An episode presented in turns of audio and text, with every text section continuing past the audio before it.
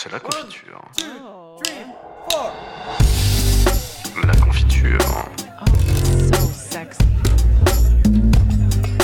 La confiture Vous écoutez La confiture.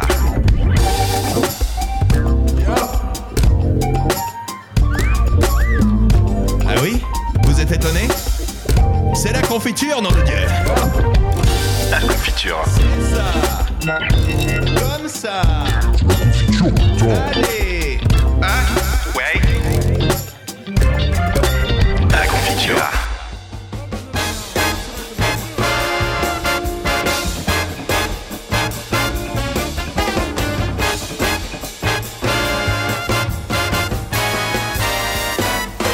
Et bonjour à toutes et à tous. On se retrouve euh, pour ce deuxième podcast du mois de février euh, où nous allons euh, parler du film Les Aventures de Rabbi Jacob, film de Gérard Houry, film de 1973, mettant en vedette le renommé Louis de Funès, Claude Giraud et Henri Guibet.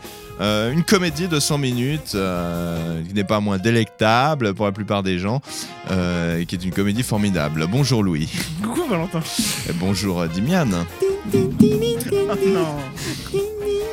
Et oui, et oui, euh, en attendant, je vous propose qu'on regarde cette petite bande-annonce pour se mettre l'eau à la bouche avant d'enchaîner avec euh, le résumé de Louis, alias Louis par la suite. Je referai un lancement, Ouais, d'ailleurs on notera. hein. Allez, à tout de suite. Bisous.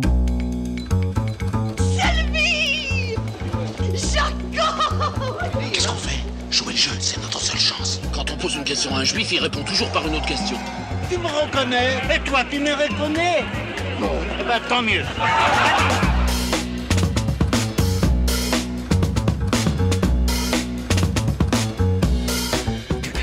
Les marabouts, tout le monde veut ma peau. Mais qu'est-ce que monsieur a fait? Rien, Salomon, je suis innocent, je vous le jure. Oh, il leur fallait un bouc émissaire, le bouc c'est moi, je suis un bouc.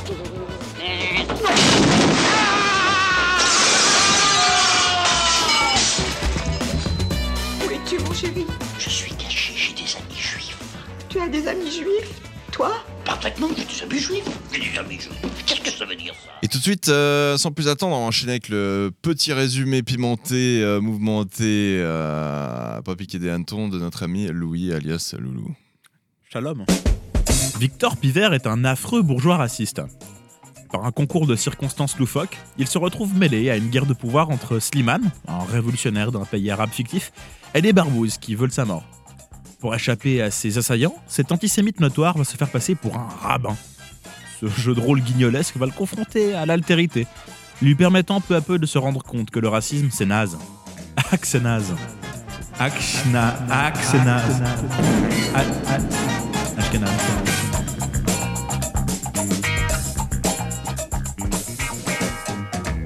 Magnifique, euh, on va euh, enchaîner avec euh, nos avis respectifs concernant ce film superbe. Euh, Dimian, qu'en as-tu pensé pour une fois? Euh, pff, franchement, c'était c'était ok, mais sans plus quoi. T'es pas obligé de faire genre, Dimian. hein. Il a vu à travers mon masque instantanément parce que j'ai beaucoup aimé, j'ai trouvé ça très rigolo. Oh Voilà. là là. Je me suis beaucoup marré. T'aimes bien ce film hein J'aime bien ce film. Hmm, Pour quel motif? Je suis français. Pourtant, tout le monde est, tout, est sous autour de la table. Tout le monde est suisse autour Ouais, de la ouais, table. Ouais, bah Valentin remplacera français par Suisse dans Suisse. une voie de synthèse. Parfait. Suisse Et puis Louis, qu'en as-tu pensé de ce Euh, film c'est le meilleur film du monde. Bon, euh, oui, mais... euh, Non, mais c'est alors euh, oui, moi je trouve que c'est le film le plus drôle du monde. Tu Ah, trouves mais t'es un abruti. J'ai aucune euh, aucun film ne me fait plus rire que Rabbi Jacob. Mais je vois Mais ce t'es qu'il veut un dire. abruti. Non, bah c'est quoi C'est la vérité? Oh, t'es un Cite-moi con. un film plus drôle. Oh, t'es un... Non, non, non, non, je peux être un con, mais cite-moi un film plus drôle que Rabbi Jacob. Oh, t'es un débile. Dis- non, mais Oh, dis-le, non, les ça gens jugeront, les gens non, jugeront. Non, non, non, ça c'est... Dis un film plus drôle. Il quitte l'émission. Non, c'est- mais dis bien, repose ce tabouret. C'est long là. C'était une petite blague, c'était une petite blague. voilà. Ah là là là là là. T'aurais Ah, dû, mais- t'aurais dû aller quitter la pièce et parler aux enfants et dire vous êtes des cons là. Mais j'ai cassé mon setup. Ah, non. ah bah tu, 70 tu te démerdes mon vieux. Non non mais si en effet c'est un autre film. Ouais. Non, Ah voilà, t'as peur, de- t'as peur que les gens jugent tes goûts. Mm. non. C'est vrai, alors que, c'est un autre film. c'est vrai que je pense masculin, juste que j'en ai c'est vrai que vraiment masculin pas, féminin c'est c'est une comédie ah ouais, qu'est-ce dramatique. qu'on a un rire dans masculin Ah, putain, féminin. alors moi Le moment là où ils disent des trucs. Non, mais Astérix Obélix Mission Cléopâtre, voilà. Plus de- Pardon Euh, Ouais. Bah, les gens jugeront. Les, Alors là, les- les les gens gens jugeront. jugeront. Mettez-nous en commentaire euh, sous cette vidéo Anecdote. YouTube. Vous savez ce que c'est le point commun entre euh, Mission Cléopâtre et euh, euh, Rabbi Jacob? Il y a un acteur en commun dans les deux films. Gérard Depardieu. Dis Valentin. Dis, quand viendras-tu? Ah ouais, Non. il s'en sort toujours avec. Ce n'est pas Putain, au revoir. hein. Putain, je- et tu sais que je l'ai pas comme ça. Eh bien, parce qu'il a un petit rôle dans Rabbi Jacob, on le voit vraiment, je pense, une minute. Ouais, même moins d'une minute, 30 secondes. C'est quoi, c'est Jamel? Non, c'est très bizarre. Il était peut-être pas né. Non, c'est euh, Gérard Darmon qui joue un des hommes de main de, de Fares, Ah ouais qui se fait tuer et qui meurt dans les temps. euh, Ah putain, eh, tu sais que je l'ai pas vu. hein. Eh bien, il est c'est très furtif et il est très jeune. Il a vraiment une tête de Golemont avec un casque de cheveux bizarre. Ah, Mais c'est- Golemont euh, était dit, c'est bon, tu es le premier, tu es pionnier. Parfait. Euh, par contre, euh, quelque chose m'intrigue sur ce plateau, figurez-vous. Euh, c'est cette sculpture un peu d'art moderne qui est posée à même euh, cet endroit avec une vieille chiclette euh, qui fait office de tête. C'est vrai que c'est c'est horrible. hein. On n'était pas obligé de le montrer. Ah, je, je le biperai, bien cette sûr. petite statue que Damien a faite. Mais bref. Euh... Une, une statue de merde. Je l'ai chié par mon cul. Ouf, Oula. coloscopie. Les poux, alors là, vraiment, le trou de balle irrité par les parois en aluminium. hein. Oh là là. oh non. Mais voilà. J'ai toujours pas donné mon avis, je crois. hein. Du sang dans la chiasse. Hein. Bon. Oh non. Attends, petite pause pour couper s'il vous plaît. Et toi, Valentin, t'en as pensé quoi?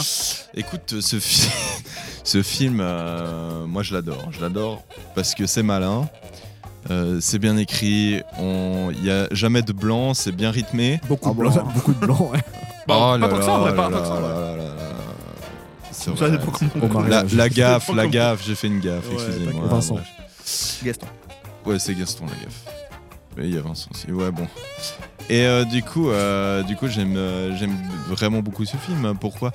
Euh, Parce que comme je disais, bien rythmé. euh, c'est de l'action, mine de rien, pas mal d'action. Ouais, a Euh, c'est bien chorégraphié. euh, euh, L'intrigue est sympa, les, les comiques sont, sont merveilleux, et puis, euh, puis c'est bienveillant. C'est Ouais, bienveillant. Il y a un côté un peu bienveillant, sympathique, euh, qui, qui change un petit peu de qu'est-ce qu'on a fait au bon Dieu, par exemple. Bah, moi, j'ai une théorie Qui a euh, tendance à du cinéma français. Euh, qui euh, commence à Rabbi Jacob et qui termine à Qu'est-ce qu'on a fait au Dieu Je pourrais en parler en fin de podcast. Rappelez-moi. Excellent, excellent. On va pas se rappeler. Probable. Bah, j'ai noté de toute façon. Je propose qu'on on, on se on se met une petite chanson un petit peu pour se motiver là. hein. Allez. Allez, on va s'écouter. Euh, Qu'est-ce qu'on va s'écouter? Shalom. On va s- Fastidieux. hein. Ouais. Fastidieux Furious. Non, moi je propose qu'on s'écoute un petit sirba. Un petit sirba de Vladimir Kosma. Allez. Je sais pas c'est quoi. C'est parti. Je sais pas ce que c'est ton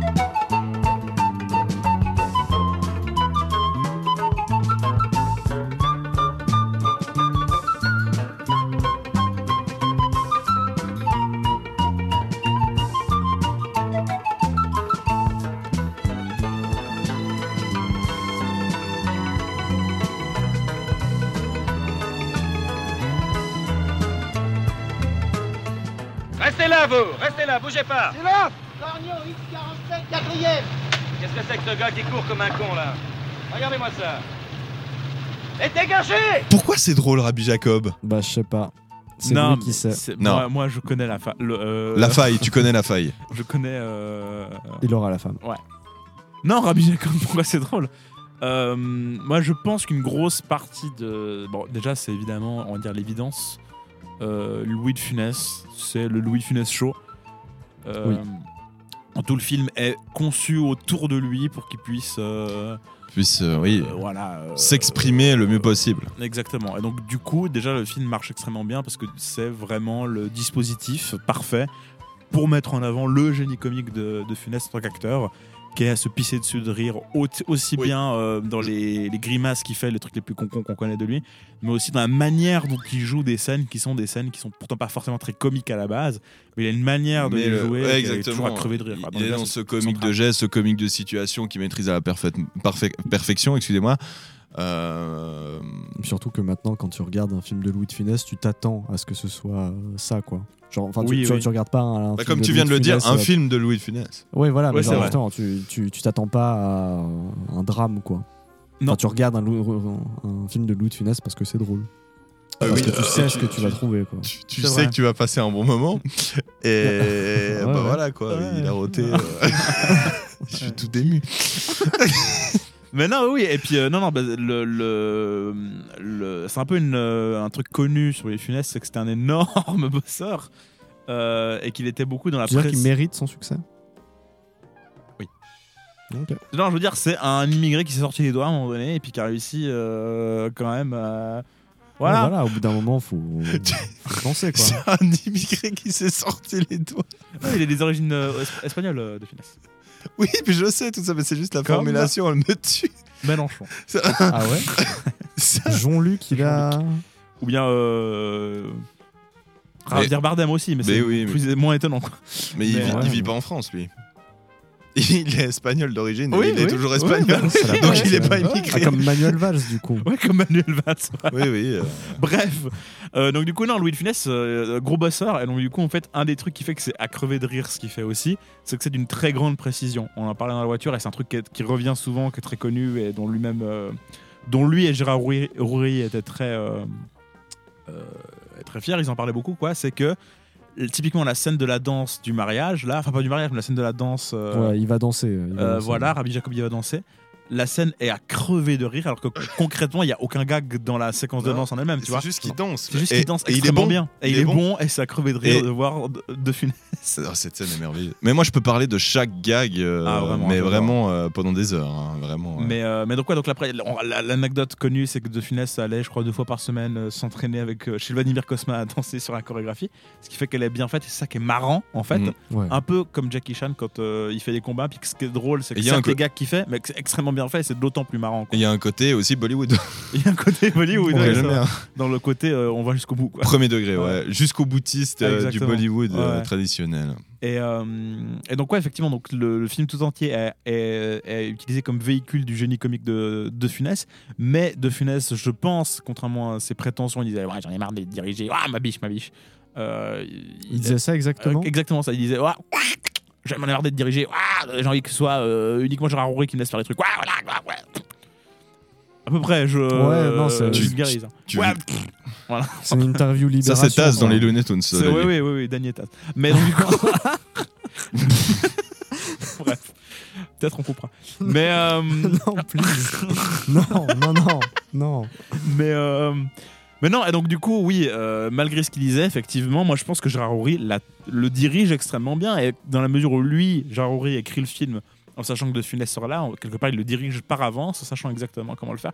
Il le filme extrêmement bien, euh, vraiment. euh, le... Je suis pas sûr que De Funès soit quelqu'un de forcément hyper simple à, à filmer. Il y avait la chaîne euh, Calmos qui avait fait un épisode de rigolo, je sais pas si tu vois, Dimian, cette chaîne-là. Oui. Euh, sur, sur De Funès, et où ils disent, en gros, le meilleur moyen de filmer De Funès, c'est un peu comme Jackie Chan d'ailleurs, c'est amusant. C'est tu fais un plan large, de loin, et c'est De Funès ensuite qui dirige la, scène et qui, euh, et qui euh, impose son rythme, et c'est lui qui, qui, qui fait vraiment le, le euh, quelle attraction de la scène en réalité. Euh, et donc il y, a des- il y a des séquences comme ça dans Rabbi Jacob euh, où on, on y pense euh, évidemment. je pense notamment à la séquence au début où il se sépare de Salomon et que Salomon part dans une direction, lui il est, en, il est à poil en slibard, il lui jette une botte. La manière qu'il a de se déplacer sur cette route, d'aller vers Mm. Salomon, de se dire je vais pas partir avec lui, de revenir un petit peu en arrière marcher. Là c'est vraiment de Funès qui la scène n'est pas un gag vraiment. Mais il non, a crevé de rire dans son interprétation. Et donc c'est tout un jeu comme ça, la- la- de construction entre les gros plans sur les grimaces euh, de Louis de Funès, qui sont peut-être pas forcément son aspect comique le plus intéressant à mon sens, et des moments où il est plus dans l'ensemble, dans la chorégraphie, dans la situation, Dans la effectivement, comme tu disais, ouais. où c'est brillant. Et de manière générale, c'est là où je voulais en venir, et puis euh, vous, vous dites ce que vous en pensez, quoi. Mais je trouve qu'il y a un- une vraie science du second rôle aussi dans le film, et que tous les autres acteurs sont géniaux et extrêmement bien utilisés, extrêmement bien, Tout euh, à fait. j'allais dire écrits, mais en tout cas extrêmement bien caractérisés, quoi, et dialogués, etc. Quoi. Et mine de rien, c'est des films, euh, c'est des grosses productions. Ma Ah oui, parole. le- le- le- les, Euh, les pesos, mon vieux. Gé- Gérard Houry, à cette époque-là, euh, ça chie du fric. Ah ouais, voilà. Parce que. Bah, être allé euh, filmer à New York, ouais, déjà. on- alors, on a déjà on a Rabbi Jacob, on a la Grande Vadrouille, on a le Cornio, euh, bon, qui remonte un peu plus, mais euh, on a toute cette, euh, cette génération de films. euh, Ouais, ouais, on en a un paquet, une tétrage qui est- euh, Le cerveau avec où le, Bourvil le, le- le mec. On vient réussir à fermer le des boulevards à Paris pour filmer ses scènes. Tu parles de la euh, fameuse séquence. euh. La fameuse Raconte-la, séquence- raconte-la. Moi, j'ai oublié un peu. la, la fameuse séquence où, où Gérard Houry est en train de, de diriger, je crois que c'était pour, euh, je ne sais plus si c'est le, le, le Cornio ou la Grande Vadrouille. Je pense que c'était le Cornio. Oui, peut-être la scène même de la voiture. La, scène de la voiture qui se désintègre. Il aime bien les voitures qui se désintègrent aussi, on vrai, ça. ouais. Et, et, et, euh, la deux chevaux donc, euh, qui, qui finit en lambeau euh, avec Bourville volant en main. Euh, Drôle. Où- où- et où où- où il y, a, il y a vraiment, vraiment euh, bah voilà, cette scène qui se dérou- déroule en plein milieu de Paris. Ouais. Et euh, je crois qu'à ce moment-là, euh, y a- je vais voir si je vous trouve l'extrait, mais euh, je- je- je- ouais. j'espère, le trouver. Où il y a Gérard donc, qui, a, qui a fermé un, un boulevard à Paris pour tourner cette séquence, et puis qui pète un plomb parce qu'il y a des passants qui passent, et il leur dit à un moment Qui c'est ce con là? Dégagez de mon carrefour et, et je sais pas s'il le dit exactement comme ça, je, comme ça, passerai, l'extrait, je- ouais. je passerai l'extrait, mais il y a, il y a- il y a ce truc un petit peu où, où, bah, le- la situation est drôle quoi. Bah, comme, on- comme ces interviews de, Oui, de oui, Bourville et, et de Funès euh, complètement pétés oui, oui. euh, qui, qui parlent un peu de tout et n'importe quoi. Non, qui montre leur a des passants. Bref. Mais euh, oui, on sent. Bah, on parlait de Godard euh, il y a- il y, a deux semaines. Ouais, t'inquiète. Et, euh, et euh, oui, t'as Godard qui, effectivement qui vient avec la nouvelle vague. Et on sent que Gérard est dans un classicisme formel beaucoup plus euh, assumé et euh, carré, quoi. Qui confine davantage euh, au cinéma de papa d'avant la nouvelle vague. Ouais. Euh, effectivement, je trouve qu'un peu dans ce que tu, ce que tu racontes là, j'ai l'impression de voir euh, effectivement le mec qui a un énorme budget, qui bloque un carrefour et puis qui fait du cinéma un peu à l'ancienne, un peu en mode artisan, quoi. Mm. Mais il y a ce côté artisan justement. oui, oui, oui. C'est pas, le- cool. pas pas le film le plus. Hop là. C'est Bah, pas une manière de faire du cinéma qui est très, euh, qui est la, plus- qui est la plus évidemment artistique, disons. Bah Mhm. surtout ouais c'est vraiment film de, de scénario quoi enfin je veux dire le c'est Pas un tant truc que ça, que- justement. bah je me disais justement hier tu vois euh, quand, quand j'avais fini de le regarder en mode il fallait quand même penser à, à toutes les implications de toutes les enfin toutes les conséquences des actions des personnages Mhm. pour arriver au fait que bah voilà ils se retrouvent tous à la fin Ouais. euh, dans un micmac un peu bizarre et euh, moi c'est surtout ça que je vois parce que justement bah, avant la nouvelle vague et tout c'est ce qui primait beaucoup c'était plus euh, les, les auteurs on va dire euh, c'était surtout les les scénaristes Ouais. et du coup, bah, je me dis, bah voilà, il y a un petit côté aussi très scénario, très. Le, le but, c'est de faire des blagues, mais aussi de créer des situations drôles. Oui, oui, oui. Et du coup, créer toutes ces situations-là, quoi, c'est, je pense, le, le- le gros du travail, ça a été d'élaborer ce, ce scénario, quoi. De toutes les interviews que j'ai vues de Gérard Houry, effectivement, c'est ça qui revient beaucoup. Il parle beaucoup de la manière dont il a écrit le scénario, dont il l'a pensé, etc. Mm. Et oui, effectivement, dans le comique de situation, dans les quiproquos, euh, Valentin, coupe ton téléphone pendant que je parle, c'est un petit peu mal poli tout de même. Oui, d'accord. Euh, euh, donc, J'ai un Samsung si jamais. Ouais, dis bien, alors c'est lui qui se donne. Bref, Oh non. euh, on sent beaucoup qu'il y a un focus sur le scénario, effectivement, mais en fait, ça rejoint un peu ce que je disais sur Louis de Funès, le, le, le comique naît certes énormément des gags qui sont à crever de rire, des gags écrits, j'entends, Mhm. euh, des situations, des quiproquos, euh, des jeux de mots parfois même, donc ça, certes, mais le tout le, le- le- vraiment le lien comique et la substantifique moelle du film réside, je trouve, dans le jeu des acteurs, vraiment le. le- Oui, mais c'est pas, c'est pas incompatible. Non, c'est pas, incompa- tu- pas incompatible, Tu mais je crées un pense- scénario pour mettre euh, de finesse dans des situations drôles, quoi. Ou- Oui, mais, euh, oui, euh, absolument. Mais je trouve néanmoins que du coup, le, le- la substantifique moelle, le- le- la pierre de la clé de voûte euh, du comique du film, elle, elle réside dans Oui, un truc oui. plus cinématographique de- Ouais. Au moment où on filme de Funès, plus que le scénario qui est un prétexte. Et d'ailleurs, Oui, je suis assez d'accord, je trouve le scénario alors, euh, hyper efficace et hyper malin, effectivement, parce que c'est beaucoup penser à des réactions en chaîne de qu'est-ce qui se passe, etc., etc. Construire euh, cette histoire comique-là.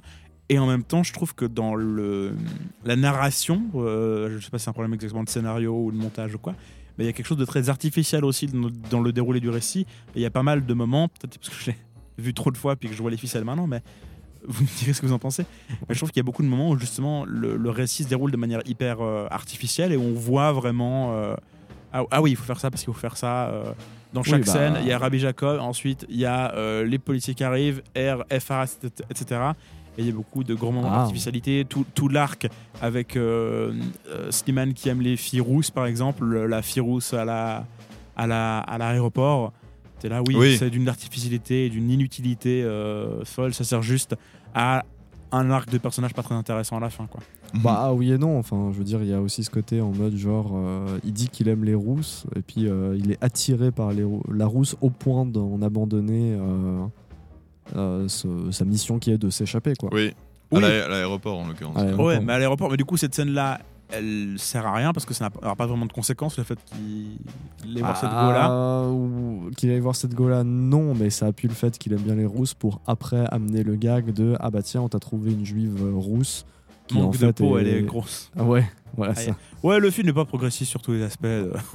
mais, euh, mais donc voilà, mais oui, mais oui, mais du coup, c'est de nouveau ce, ce gag-là de la rousse, c'est pas le gag, le- vraiment pas le gag le plus marrant du film, tu vois. Non bah non. Et donc du coup, il sert aussi un petit peu à rien. Il sert surtout, j'ai l'impression, à avoir une conclusion à la fin où en fait Oui. Slimane tombe amoureux de Miu Miu et puis c'est super. Et puis en fait, Ah, putain, c'est euh, Miu Miu Mais bien sûr, Miu Miu. bien sûr. Miu Miu. Et, euh, là là. En fait, c'est un moyen, tu sais, très. euh, Wow. on fait un film, faut qu'il y ait une histoire d'amour, tu vois. Et puis on Ouais. est là, bon.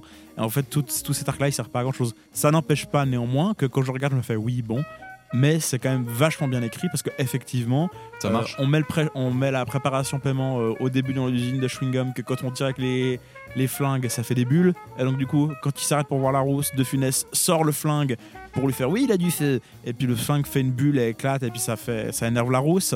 Euh, ça permet ensuite, euh, à la fin, d'avoir quand même un petit retournement thématique où, en fait, au final, De Funès est très content que sa fille épouse pas un français blanc, bien blanc et catholique comme tout le monde Mais un président. Ouais. mais un président. Donc c'est- c'est c'est vachement bien écrit parce que du coup tout se lit de manière parfaite, de manière parfaitement logique. euh, et c'est le but du film d'avoir cette cascade d'en- d'enchaînement de conséquences. Donc c'est extrêmement bien fait, mais néanmoins je trouve qu'on sent souvent un peu l'artificialité de certaines scènes. euh. Oui, la, non, scène, bah, la scène, la scène de l'usine de chewing-gum par exemple, concrètement elle ne sert à rien. Tu vois ce que je veux dire Oui, Ah, ah, ah, narrativement, elle Ouais. sert à rien. et donc tu la vois, tu fais oui, tu voulais faire des gags dans une usine de chewing-gum, d'accord. Tu l'as mis dans ce film-là, ça aurait vraiment pu être dans l'aile ou la cuisse Tout dans à le fait. ouais.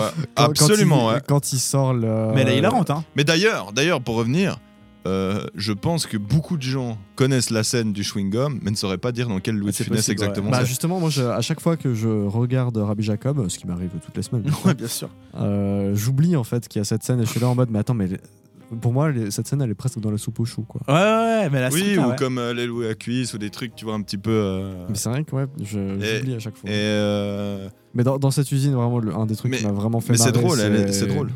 C'était euh, bah, justement quand euh, il, il est comme ça, euh, un peu caché, et puis euh, un mec sort, euh, je sais plus, un des méchants sort une référence, puis il donne le nom du puis puis un l'autre fait Non, Che Guevara Oui, puis après, il, se- il fait une Michael Jackson. Alors. Ouais, ouais, ouais, alors- Oui.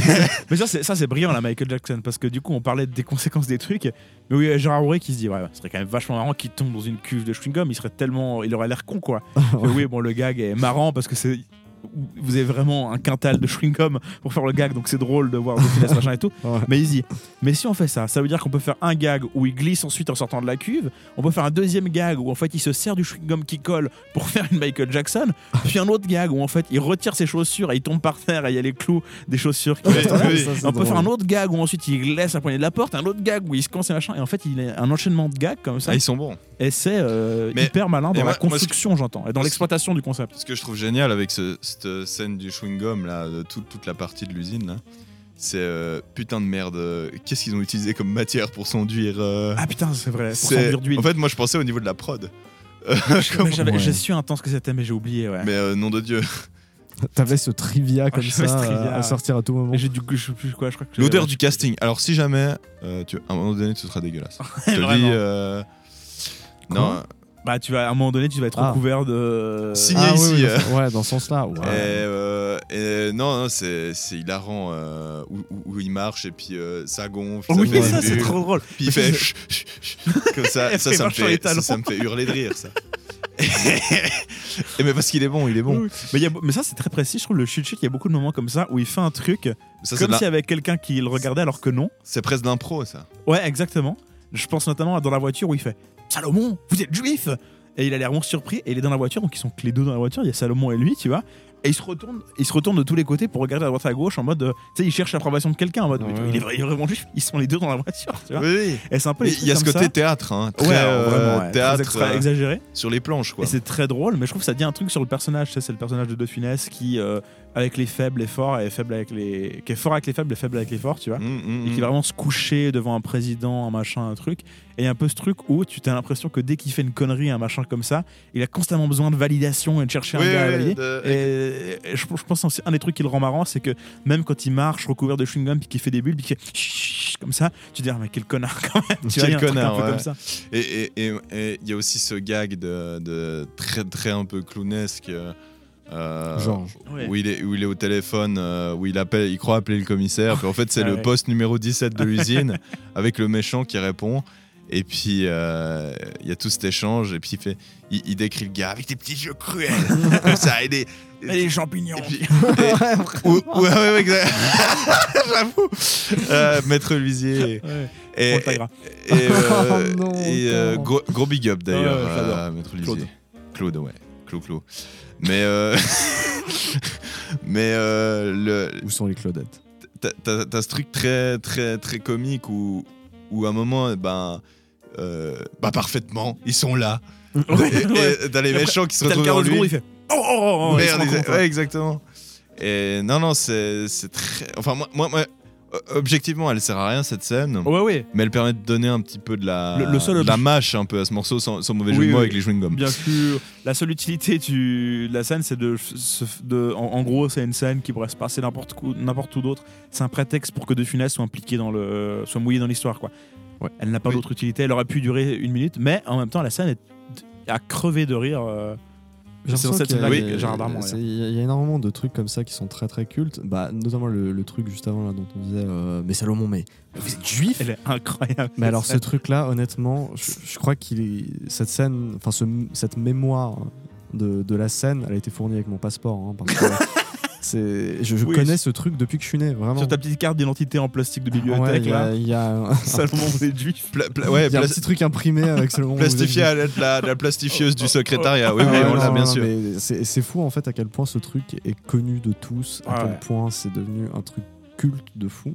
Et ouais, c'est un- je- c'est pas le seul film de Louis de Funès qui est culte, mais c'est quand même euh, Le plus je pense- culte, ouais. C'est le plus Ouais, culte. ouais. quoi. Mais c'est vraiment un truc du patrimoine français assez étonnamment. Oui, oui. Et quand tu regardes ça, t'es là un peu en mode, mais waouh, comment ça se fait que je connaisse toutes ces références, tous ces trucs, alors qu'en fait j'ai dû voir le film, je pense trois fois dans ma vie. Mais même ça, genre, j'ai dû voir le film à 6 ans ou un truc comme ça. J'ai dû voir le film, euh, bah, je sais pas moi, à la Ouais. télé quelques fois.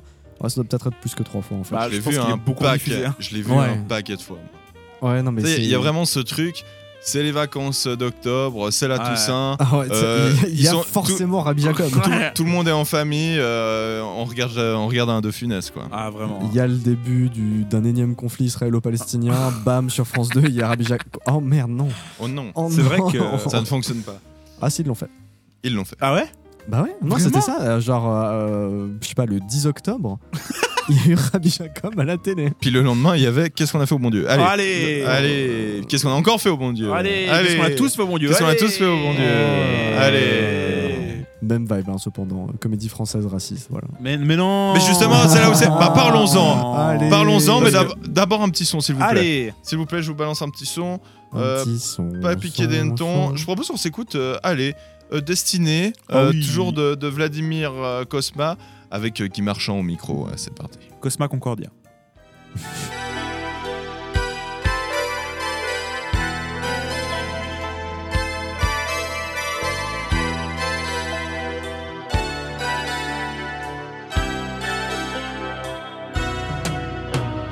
Destinés, on était tous les deux destinés à voir nos chemins se rencontrer, à s'aimer sans demander pourquoi, toi et moi, destinés, inutile de fuir ou de lutter, c'est écrit dans notre destinée, tu ne pourras pas y échapper, c'est gravé, l'avenir, malgré nous, doit toujours devenir tout nos désirs d'amour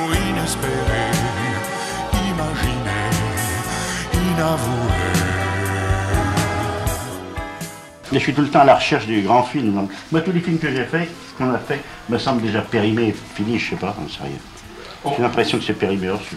Ça m'a dit, m'intéresse plus. On avait l'impression avec le Je les regarde avec plaisir, je les regarde avec plaisir.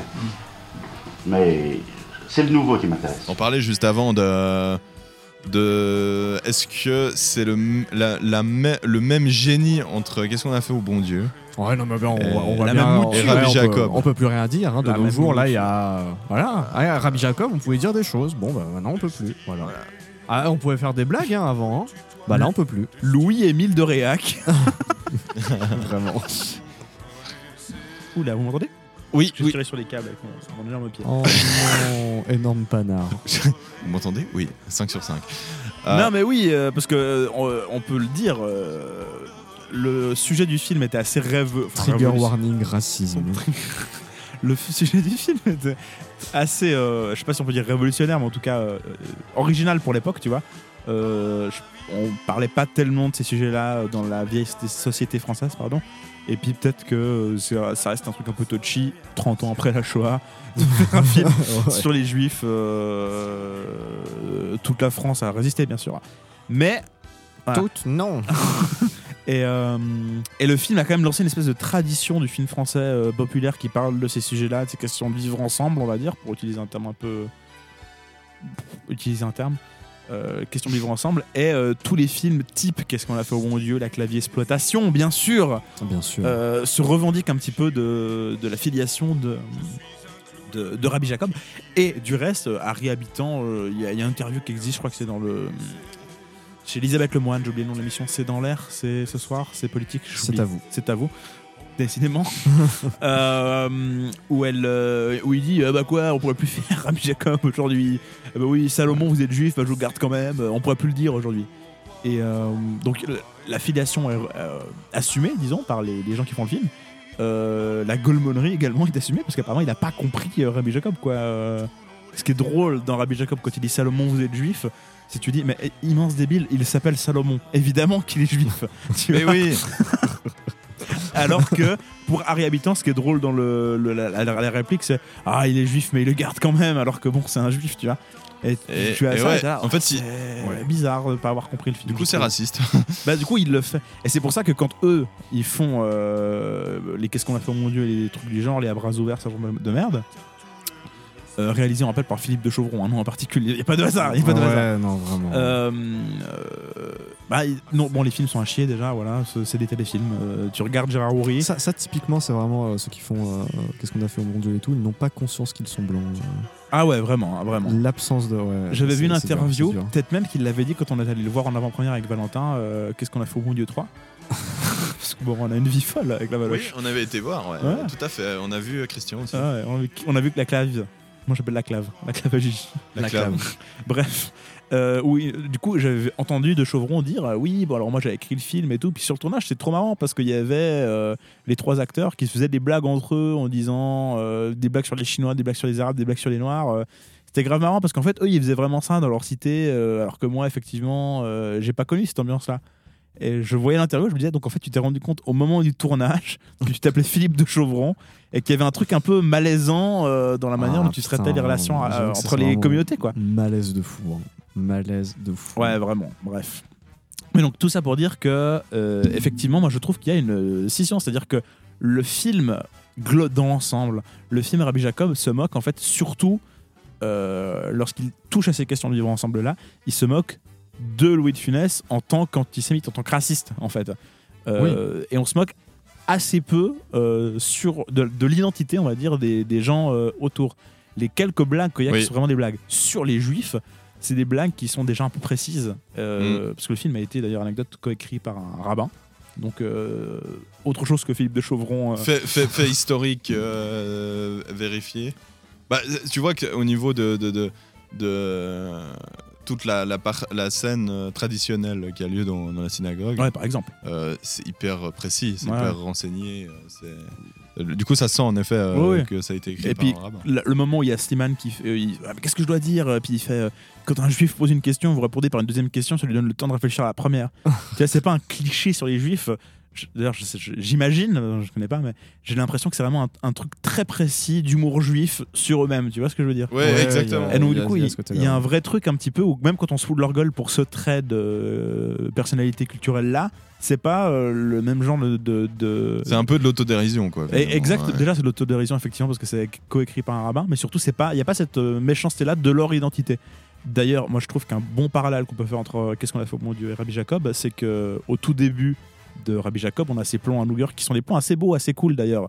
On oui, voit les à l'américaine, il Voilà. y, a un côté inspecteur Harry, il y a un côté, euh, y a un côté euh, bah, James Bondesque euh, où Oui, oui. t'as ces grandes intros euh, avec le générique. qui- Ouais. Puis on dit on est là. Et, et- ouais, il y a- Ouais. il y, a vraiment, euh, au cas où vous avez pas remarqué, on est dans la Ouais. grosse pomme, les potes. Et puis ça envoie, de- ça montre aussi l'oseille, tu vois. Ça montre, allez, on y va, et puis ça va être beau, ça va être grand, ça va être. Oui. Et puis au final, euh, bah, ils Ce sont. que Philippe de Chauvron a oublié de faire quand il fait ses téléfilms, bien sûr. Toujours est-il Oui. que on arrive et on montre cette communauté juive là, et donc du coup ils ont les papillotes, ils ont les chapeaux, ils ont les barbes, etc. Donc c'est des juifs euh, visibles, tu vois. Mhm. Mais on les caractérise par la mise en scène en tant qu'américains. C'est ça qui est précis. C'est que oui, ils sont juifs, mais c'est surtout les américains. Et après on s'attarde sur qui? Sur Rabbi Jacob. Et Rabbi Jacob, on le présente comme euh, français, comme nostalgique de la France. Mhm. Donc du coup on montre que ce mec-là, qui est américain, caractérisé comme tel dans sa communauté par la mise en scène, c'est un mec qui est nostalgique de la France, qui se réjouit d'y retourner, machin et tout, alors même qu'il est visiblement euh, juif euh, orthodoxe et qu'il a en plus l'accent yiddish qui fait qu'il il, il- il n'a Mais pas les signes extérieurs. Parce qu'à un moment, genre, quand euh, justement, euh, je crois qu'elle lui parle allemand, euh, la tante, là, quand il arrive. euh, Bah, elle lui parle yiddish sans doute, non? C'est pas. c'est- Je sais pas. Je peut-être- Bah. j'ai pas envie de dire de conneries. euh. Bah. C'est une langue? Ah Oui? Ah ouais? Bah, Le yiddish, c'est une, euh, la langue des juifs euh, ashkénazes. euh, Ok. qui est, qui est un, une espèce de, qui est, qui est un- une sorte de je crois pardonnez-moi si j'ai des conneries mais qui est une sorte de créole un peu de ou en tout cas à la base qui est une sorte de créole d'allemand et de- d'hébreu Ah, ok, ouais, c'est pour Ouais. ça que j'ai reconnu langue slave oui. d'allemand. C'est en fait. pour ça oui et c'est pour ça qu'ils ont l'accent en fait ils ont, ils ont pas l'accent juif ils ont l'accent yiddish Oui, oui. Bah, euh, euh, ceux qui ont l'accent Euh, et donc ouais et donc du coup Rabbi Jacob est montré comme nostalgique de la France il revient dans son pays la France Euh, ce qui est fait aussi par la mise en scène de nouveau c'est un truc qui est très euh, qui est- qui est assez banal en fait dans la manière de le caractériser dans Qu'est-ce qu'on a fait au bon Dieu pour montrer que les trois personnages sont français qu'ils méritent d'être français on les fait chanter la Marseillaise Ouais, non, bien sûr. Oui. tu vois il y a un peu de truc où tu dis ah mais C'est- mais en fait, c'est hyper gênant. ouais, ouais, moi, moi, ça me, ça me, moi, c'est, je trouve hyper malaisant ces films. euh, euh, Je- parce que c'est, vu un. euh, c'est, ça suffira. ouais. Le, je trouve un petit peu. euh, ouais, comme tu, comme tu l'exposais si bien, c'est, les mecs, ils ont pas compris le bon, ils ont pas compris le gag. bah je peux Ils même ont, euh, ils ont pas compris euh, euh, le, le, le- le- bah, comme tu disais, euh, le gag avec euh, Salomon, vous êtes Ouais. juif. Ils ont pas compris le, bon côté finalement. euh, Ils ont pas retourné la feuille. ouais ouais Et puis il y avait encore des consignes derrière. Il y a un autre truc précis, je trouve, c'est que dans Rabbi Jacob, on rit beaucoup des similitudes. On, on rit beaucoup les différences, évidemment, parce que De Funès, ce qui est drôle, c'est qu'il est très différent de tous les milieux auxquels il est confronté dans le film. Mm. Mais on rit aussi pas mal des similitudes entre les gens. Euh, et euh, euh, typiquement, par exemple, on. On, euh, c'est peut-être pas le gag le plus marrant, puis c'est peut-être le plus pédagogue et le moins intéressant du film, mais le moment où De Funès disent Oh, ils ont dit Amen, c'est comme chez nous, c'est bien ça. Puis après, Ouais. qui est drôle parce que vendu par De Funès, mais c'est un gag typiquement on s'amuse surtout de- du fait qu'ils font exactement la même chose, tu vois. Oui.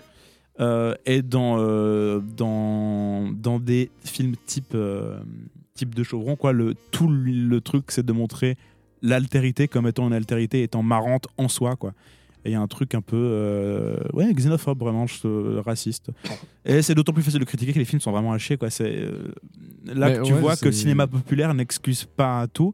Tu regardes les films, de- enfin, c'est éclairé, à- enfin, les- la lumière des films de, Chau- de Chauvron sont, euh, c'est vraiment une photo à la pisse. Il n'y a, y a pas de mise en scène, tu vois. T'as un bokeh euh, pour cacher un petit peu, faire cache-misère. Ouais, c'est un téléfilm. quoi. tout est vraiment un téléfilm. Alors que là, dans Rabbi Jacob, qui est pas non plus, euh, on va pas faire croire que c'est euh, Kubrick, hein, euh, Gérard Houry, mais il y a des intentions de mise en scène. Quand il arrive dans l'usine de chewing gum, on a le De Funès entre dans l'usine, on a un gros plan en, douche comme ça euh, sur De Funès qui tout d'un coup euh, devient un peu menaçant. Euh, de Funès qui est tout petit dans le cadre, écrasé avec des effets de surcadrage et tout. Euh, on a certes la musique, on a une lumière qui change pour avoir plus de clair-obscur, etc. Et dans toute la scène de, l'usine de chewing gum, on a un truc qui est plus menaçant, avec euh, une mise en scène qui est pas exactement pareille, etc. Et euh, une intelligence aussi de la mise en scène qui lui permet de faire des gags visuels, euh, ce qui, ne- ne- ne- ne- ne- j'ai l'impression, n'existe plus euh, dans le cinéma français actuel, des... à part peut-être la bande à Fifi. mais Ah, mais c'est vrai qu'il n'y a pas trop de, de, de- de gags comme ça, de, situations qui jouent avec bah, vraiment des, des, des- Enfin, un gag de geste, j'imagine. Ouais. Comique de geste, ouais. Ouais, comique de geste. ouais. C'est vrai qu'il n'y a plus trop ça euh, comme. euh, ce qui est dommage, je trouve. On fait plus tellement ce, ce côté très théâtre, très. euh, Ah, C'est vrai que c'est assez précis ce que tu dis quand même sur le coup de. euh, on, on rit plus de, de l'altérité dans, dans les, dans les films, genre type Qu'est-ce qu'on a fait au bon Dieu on, on rit vraiment de- des différences plutôt que bah, justement euh, de. Enfin, Il y, y a- ce côté dans. Que, bah, je me souviens vi- vaguement de Qu'est-ce qu'on a fait au bon Dieu, le tout premier. Ouais, putain, c'était vraiment genre, ah ah ah, bah il est noir, ou ah ah ah, il est asiatique, puis il a des coutumes d'asiate et Ouais. tout. euh, mais c'est bon, ça va, il chante la Marseillaise, c'est ok. Genre, il s'est intégré, quoi. Il, il- Ouais, ouais. il y, a, il y a eu une phase Ça, ça me fait d'assimilation. bon- ça, ça me fait bondir, ça. C'est vraiment, il y, a, il y a ce côté un petit peu. Ah bah, finalement, ils sont quand même bien intégrés. hein. Ah ouais, c'est des blancs comme les autres. Parce que ça Aussi parce que en tu vois, fait. en Suisse, il y a un peu moins ce rapport-là à Ouais, l'assimilation. En, en France, c'est vraiment. euh, c'est le but de la République, c'est de t'assimiler, quoi. C'est-à-dire que euh, t'es français avant d'être euh, autre chose, quoi. Ouais, ouais. Ça excuse pas, hein, c'est des films de merde. Non, non, racistes, oui, mais- mais le- culturellement, ça s'explique, le- Travail, famille, patrie. Hein. Ouais, il y a un peu ce truc, euh, on est tous unis derrière. euh, Alors que ouais, c'est vrai que Rabbi Jacob, il y a, il y a vraiment ce côté, euh, bah, c'est- ce qui est drôle, c'est autre chose que justement le fait que euh, il soit juif ou même noir au début. Quoi. hmm, Oui, et puis c'est beaucoup plus. euh, c'est bienveillant. Ouais, ouais. Il y a vraiment ce truc bienveillant. Et c'est De Funès qui tanque beaucoup les gags justement parce que le point de vue se place. euh, euh, c'est lui qui a le point de vue, on va dire, le plus le point de vue relais du spectateur, on pourrait dire, puisque c'est au c'est lui qu'on suit pendant toute l'histoire, c'est le personnage principal. Mais en gros, on se place en contradiction de ses affects de base du début du film, en fait. Ouais, bah, il, est, il est tout de suite vendu comme très antipathique et un- Ah oui. comme un con, quoi. Bah, ça commence d'abord, euh, moi je trouve que le- en termes de mise en scène, parce que le, je, c'est important je pense de parler de mise en scène parce que je trouve que c'est un film qui est malin dans son propos, qui est drôle, mais qui, qui, qui fait vraiment le taf cinématographiquement parlant, j'entends. Mm. Euh, la scène de tout début à New York où euh, on voit Rabbi Jacob, euh, et toute cette scène où ils sont dans l'embouteillage et ils doivent aller prendre l'aéroport, l'avion, ils vont le rater. Et là, il y a euh, 16 euh, mecs juifs qui sortent de la voiture et qui la portent par-dessus euh, Oui. pour le truc. Ça, c'est formidable. Ça a crevé de rire. Je pense que ça doit être une référence à un, à un truc culturel juif de porter un truc comme ça. J'ai l'impression d'avoir des images comme ça. De...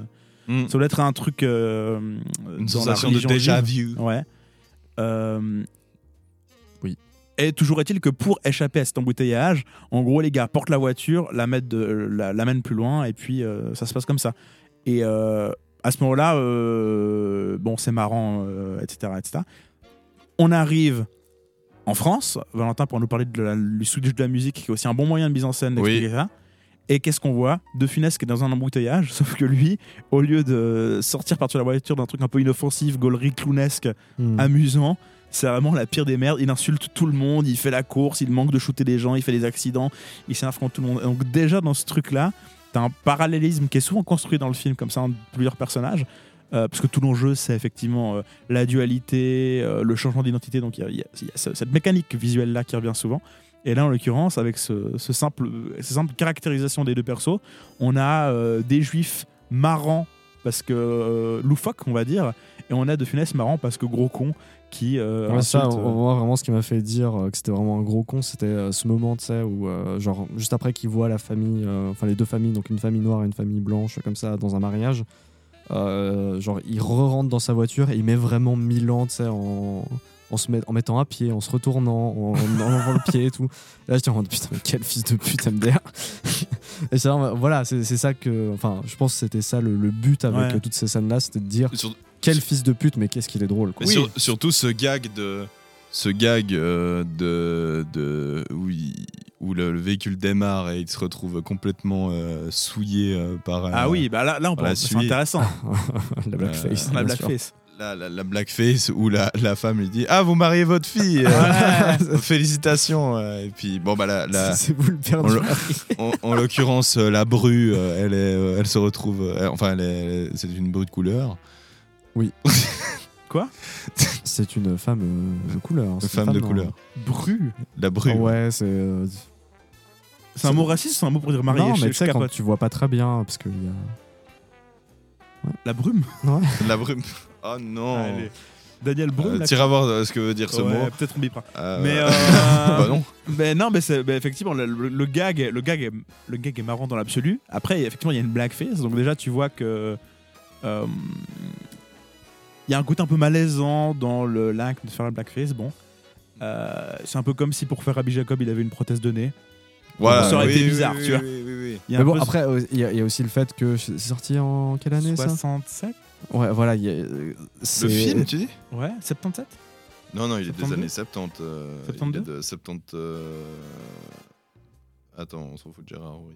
euh, même, même si sous 73, 73. Même sous, Ça sent, si on est dans les sous, années 70. euh, l'apparence de racisme, en fait, c'est pas si raciste que ça. Et puis voilà, il y a des propos. que- Tout ce qu'on a dit juste avant, ça reste à une époque où les mœurs étaient différentes. Oui, oui, bien sûr. Bah, D'ailleurs, on sent bien au début du film, pour montrer que Louis de Funès est un con raciste, il faut qu'on trouve un racisme vraiment que tout le monde va être contre, les Belges et les Suisses. Ouais. Il y a un peu ce truc-là, tu vois. Dit- surtout qu'en France, il y avait vraiment ce, ce truc de les Belges ne savent pas conduire.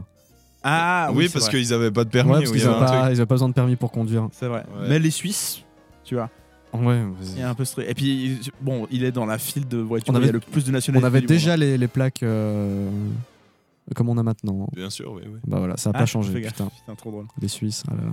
Mais bref, pour revenir à la blackface, euh, le, gag est, le gag est hyper marrant, le procédé est questionnable, euh, même si effectivement les intentions derrière sont bonnes. Euh, on a déjà le principe de, en fait, tu vas devenir quelqu'un que tu détestes, tu vois. Euh, le-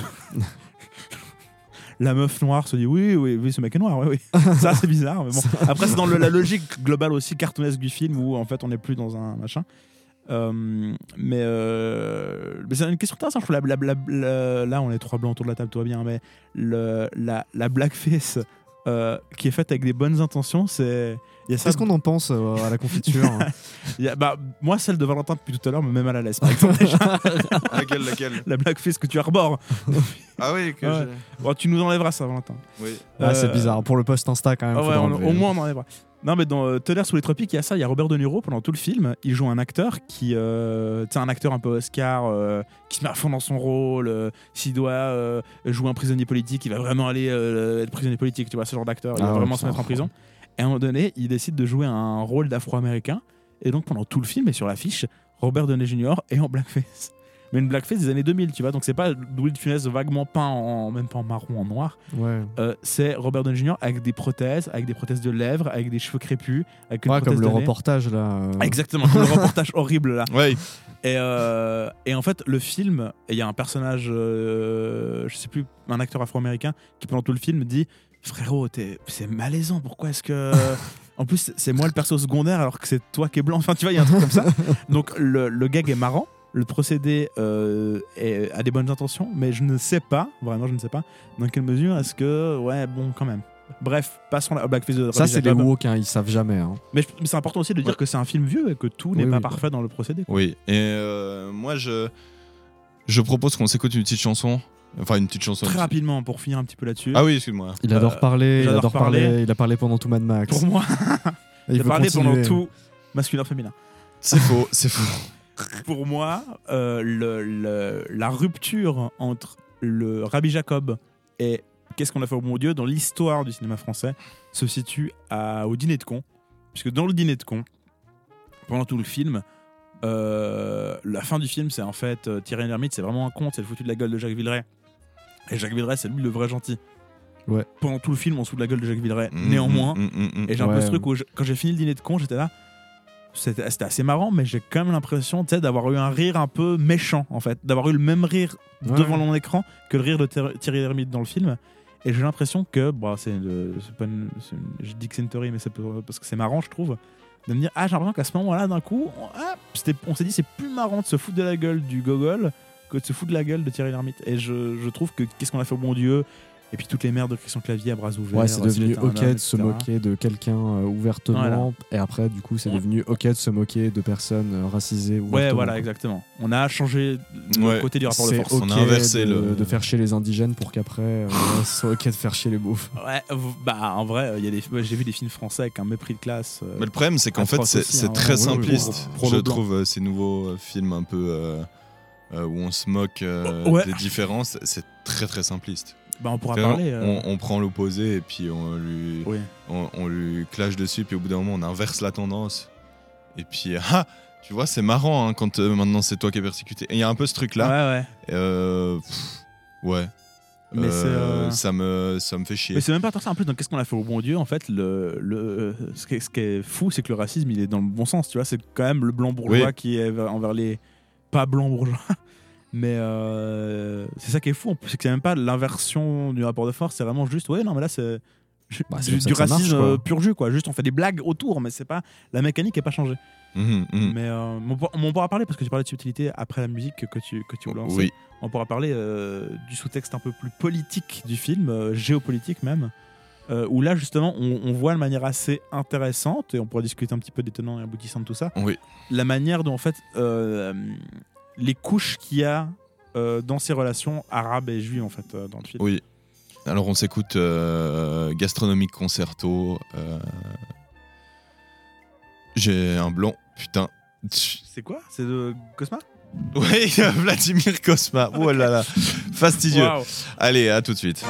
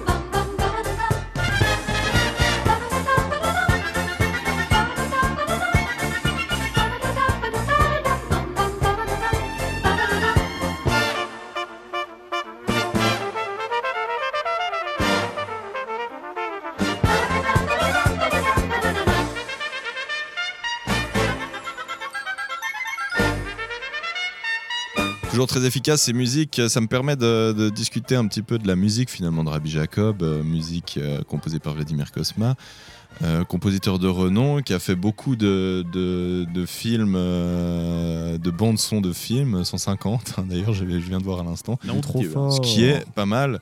Euh, il avait fait La Boom, il avait fait euh, L'As des As, Oh, il avait fait euh. L'aile ou la cuisse. euh, évidemment, la blague.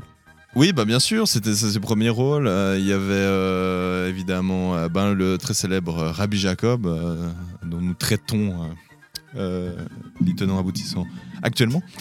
Musique très maline. Ouais. Pourquoi? Parce que bon, il crée son thème principal qui est vachement bien, vachement Ouais. catchy, qui reste un petit peu tradi euh, dans la musique euh, Illich, hein, justement comme on discutait.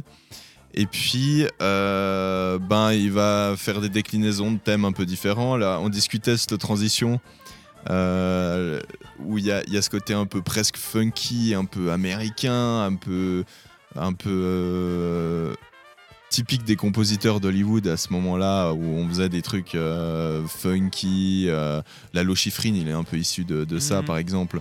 Et on avait, on avait donc ce côté très quinri. Et au moment où on a euh, ce, ce- ce- où on, on change de pays, où on retourne en France, Euh, y a pas, il y a- on discutait de, ce- de cette transition qui est assez bien faite dans la mesure où, par la musique, on va comprendre qu'on est en France, Ouais. parce qu'il va rajouter un petit peu d'accordéon, il va rajouter un petit peu de, d'ingrédients euh, typiques parisiens qui fait qu'on a très vite compris qu'on est en France. Euh, on a euh, des thèmes qui sont un petit peu euh, composés à la pierre et le loup, donc c'est-à-dire qu'on fait des thèmes en fonction des situations, en fonction des personnages.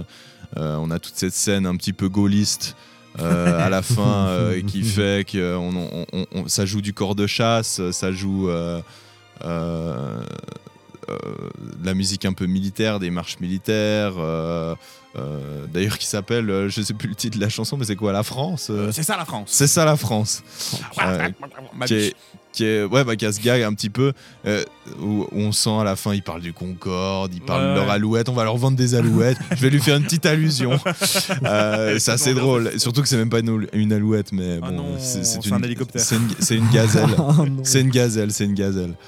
Mais, euh, mais euh, non, voilà, donc euh, très malin dans sa manière de faire, euh, qui vont très bien avec sa- ses compositions euh, au niveau de la, de la chorégraphie, de la danse. mais au niveau des influences, un peu ce que tu disais, en fait, c'est comme si la musique elle-même était un peu créolisée, quoi. C'est un assemblage Oui, d'influences ouais, américaines qui font référence au- au- à New York. C'est un de patchwork de. Temps, la de- musique très juive. euh, D'abord, j'ai suivi, j'ai pensé à ce que Gérard Houry m'avait dit au début. Et c'est ça l'importance d'un metteur en scène et ce qu'il vous dit.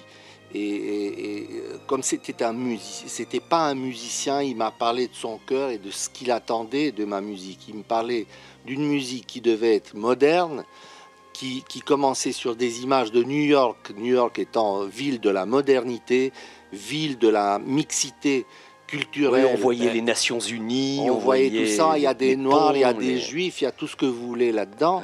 Et euh, c'est une, une ville d'aujourd'hui, de la modernité. Donc il fallait pas que la musique soit une musique mélancolique ou une musique... euh, Mais en même temps, euh, il y a cet arrière-plan de, de, de- de- de problèmes juifs de, de- qui demande une certaine nostalgie, une certaine, euh, un cer- une certaine émotion qui doit exister quand même. Autant le thème principal, il peut le, on pourrait la jouer en mode traditionnel avec des instruments. euh, En mode Guggen. Bah par exemple, on pourrait la jouer en mode Guggen, on pourrait Guggen. en mode Guggen, en mode euh, qui doit certainement exister. euh, je vais, je vais aller Ah voir. oui, c'est sûr. Mais euh, donc on a vraiment ce côté euh, très Hollywood et très euh, putain Guggen, incroyable. Et euh, très Hollywood et en même temps très à la mode, très années 70, Ouais. très pas de def.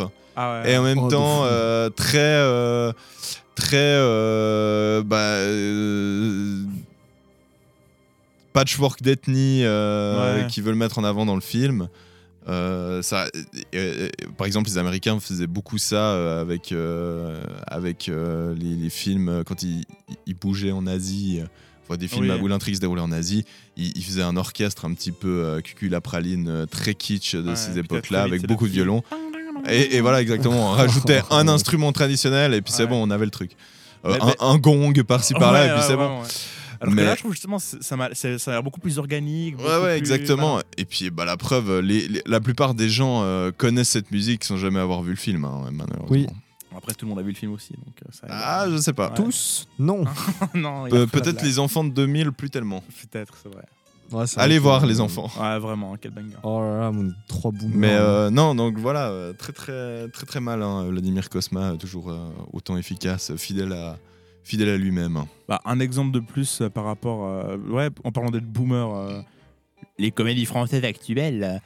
euh, non, mais des bangers comme ça de, à la musique, j'ai j'ai pas souvenir de voir une comédie française, tu sais. euh, surtout une grosse comédie française avec des, à se faire autant chier à la musique, tu vois. Peut-être Ouais. que j'ai juste une mémoire sélective, hein, mais. Astérix et Obélix Mission. Mais, mais surtout que ça se fait. Bah, en, en fait, vrai, ouais. t'as- bah, mais- la musique est vraiment Ouais. bien, vrai que c'est- Elle a Mais- pas aussi catchy, mais elle est. Mais, sur- Ouais. mais surtout, aujourd'hui, dans, ces co- dans les comédies où on fait plus vraiment des. des- des- On n'a plus cette, euh, cet engouement pour faire allez, on va faire une musique avec un, une musique à thème où tu fais vraiment un truc qui te pénètre le cerveau Ouais. et euh, tu peux la chanter euh, toute la journée euh, sans t'en rendre compte. On fait plus tellement ça. J'ai l'impression aussi que c'est devenu des trucs beaucoup plus, un peu plus lisses. Oui, bah c'est lisse parce qu'il faut, il faut, ça coûte de l'argent, il faut, euh, il y a des gens qui sont pas très bons aussi. hein, on peut ouais. le dire. Surtout que généralement. Euh, tu Vladimir Cosma, pas tout le monde peut se le payer. hein. C'est vrai. Non, mais tu penses comédie, tu penses pas forcément musique, quoi. Alors que dans des Ouais. récits plutôt épiques, je sais pas, tu prends Seigneur des Anneaux et tout, là, tu vas te dire, ah ouais, il faut une Avec musique qui défonce, quoi. ouais. Ouais, bon, c'est normal. Mais, mais c'est Oui, vrai que comédie, il oui, y a ce truc un, un peu. euh, euh, ouais, mais c'est pas nécessaire. Ouais, voilà. Et c'est Ah. dommage parce que ça, ça apporte. Mm. Je suis pas d'accord avec ça en fait. C'est- ce que disait euh, Gérard Houry en interview. Il disait que lui, il rechignait pas du tout à mettre le budget pour un gag quand si le gag était marrant. Je trouve que c'est Ouais. euh, un peu de cet ordre-là. quoi. C'est oui, mais non, mais bah, d'ailleurs la musique est Bah, drôle bah parfois. là, tu sens un peu l'artisanat du type. Ouais, ouais. Quand euh, moi la, la musique, quand il y a Claude, Claude Pieplu et les inspecteurs là qui, a- qui arrivent puis que ça fait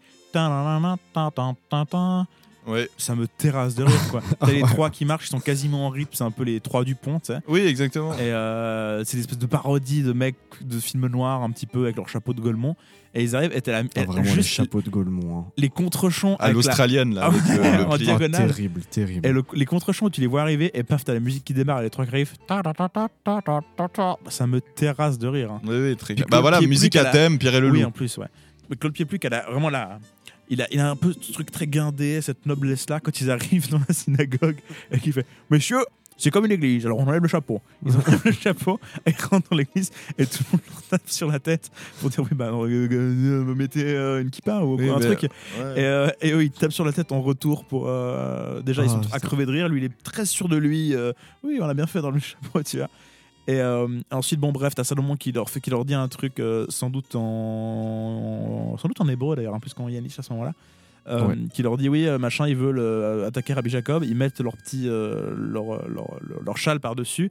Et euh, ils se retournent contre Claude, Claude et les ins- inspecteurs qui tombent un peu à la renverse, quoi.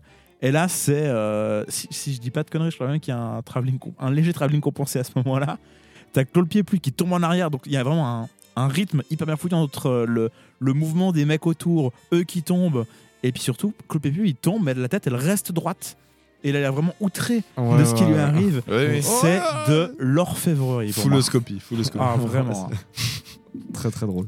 Oh là là. Est-ce que vous aimez faire rire? Oui, beaucoup. Ah oui. Com- Comment vous vous sentez? C'est mon métier, c'est même pas mon métier, c'est ma raison d'être. Je- J'estime ma raison d'être de faire rire. Si j'arrive à faire rire 80 000 personnes, je suis content. Non, non, non peut-être dans ma vie, c'est mon rôle de faire rire et de distraire. Est-ce que Il ne faut pas s'en savez- échapper. Les acteurs souvent veulent aller vers le drame Oui. pour émouvoir. Et... Ou les acteurs dramatiques pour faire rire. Et ainsi. Inversement. Est-ce que c'est plus facile de faire rire ou de faire pleurer selon vous? Moi, pour moi, c'est mille milliards de fois beaucoup plus difficile de faire rire. Et puis c'est physique, mais là, il faut dépenser quelque chose. Et c'est plus facile, le drame, le drame est plus facile. Il y a déjà une œuvre écrite, la parole. Je le dis, euh, je sais pas si on me démentira, mais je crois pas. Ben, Pour moi, c'est bien plus dur de faire rire. Non mais c'est, euh, mais il y a- il y a- le rythme d'ailleurs est fou dans le film. Ça va à 2000 à l'heure. Oui. Mais il y a tout le temps hein, le moment où De Funès euh, monte sur le tapis roulant des bagages. Ouais. Oh, ricanant. Avec le fragile. et là, ch'ta, fragile sur la tranche. Ja- ça me. je- Bah voilà, ça c'est- pas. ça c'est formidable. Le, le mec, il, il préfère finir dans les bagages plutôt que de se faire enlever. Enfin, Ouais, c'est très oh drôle. Ah, le timing est exceptionnel. Ou, ou même le gag avec les gendarmes euh, Oui, oui, à la le station poireau. service. Les poireau. Ou, Ah, oui, ou juste il lui fait pendant deux minutes des grimaces pour que le Oui. gars lui comprenne que. Je, ah mais je me ah mais du tout ah mais je me fous des deux et ça c'est incroyable Mais parce que le mec il rigole. le mec il fait C'est mon collègue ou de moi que vous vous foutez Ah, des deux Je me fous des deux Non, monsieur l'agent, mais non, ni de l'un ni de l'autre. Si, si, si, si, je me fous des deux Qu'est-ce que ça veut dire, ça? Vos papiers, tout de suite. Je voyage toujours sans papier. D'ailleurs, je n'ai ni permis de conduire, ni carte grise, ni vignette, ni assurance. Arrêtez-moi. Ça vous me le paierez cher, très cher. Arrêtez-moi. Comment vous appelez-vous? Pivert, Victor Pivert, comme l'oiseau.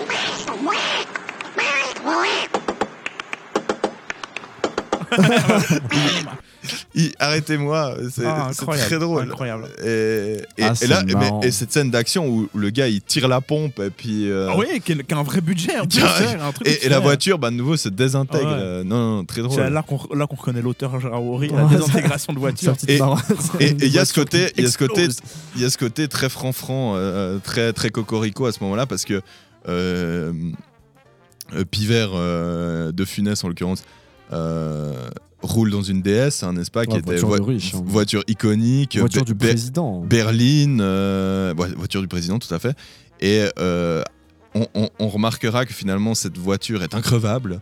Euh, elle, euh, elle, elle, ch- elle shoot euh, en corner deux motos de la gendarmerie, mais le pare-choc est intact. Ah ouais, non, et c'est- euh, et, il y a- Ça, ça, c'est la France. hein. voilà, exactement. Le, le, il y, a- il y a vraiment ce truc, le Concorde, ouais. l'Alouette, le TGV, la France du général. Quoi. Ouais, vraiment.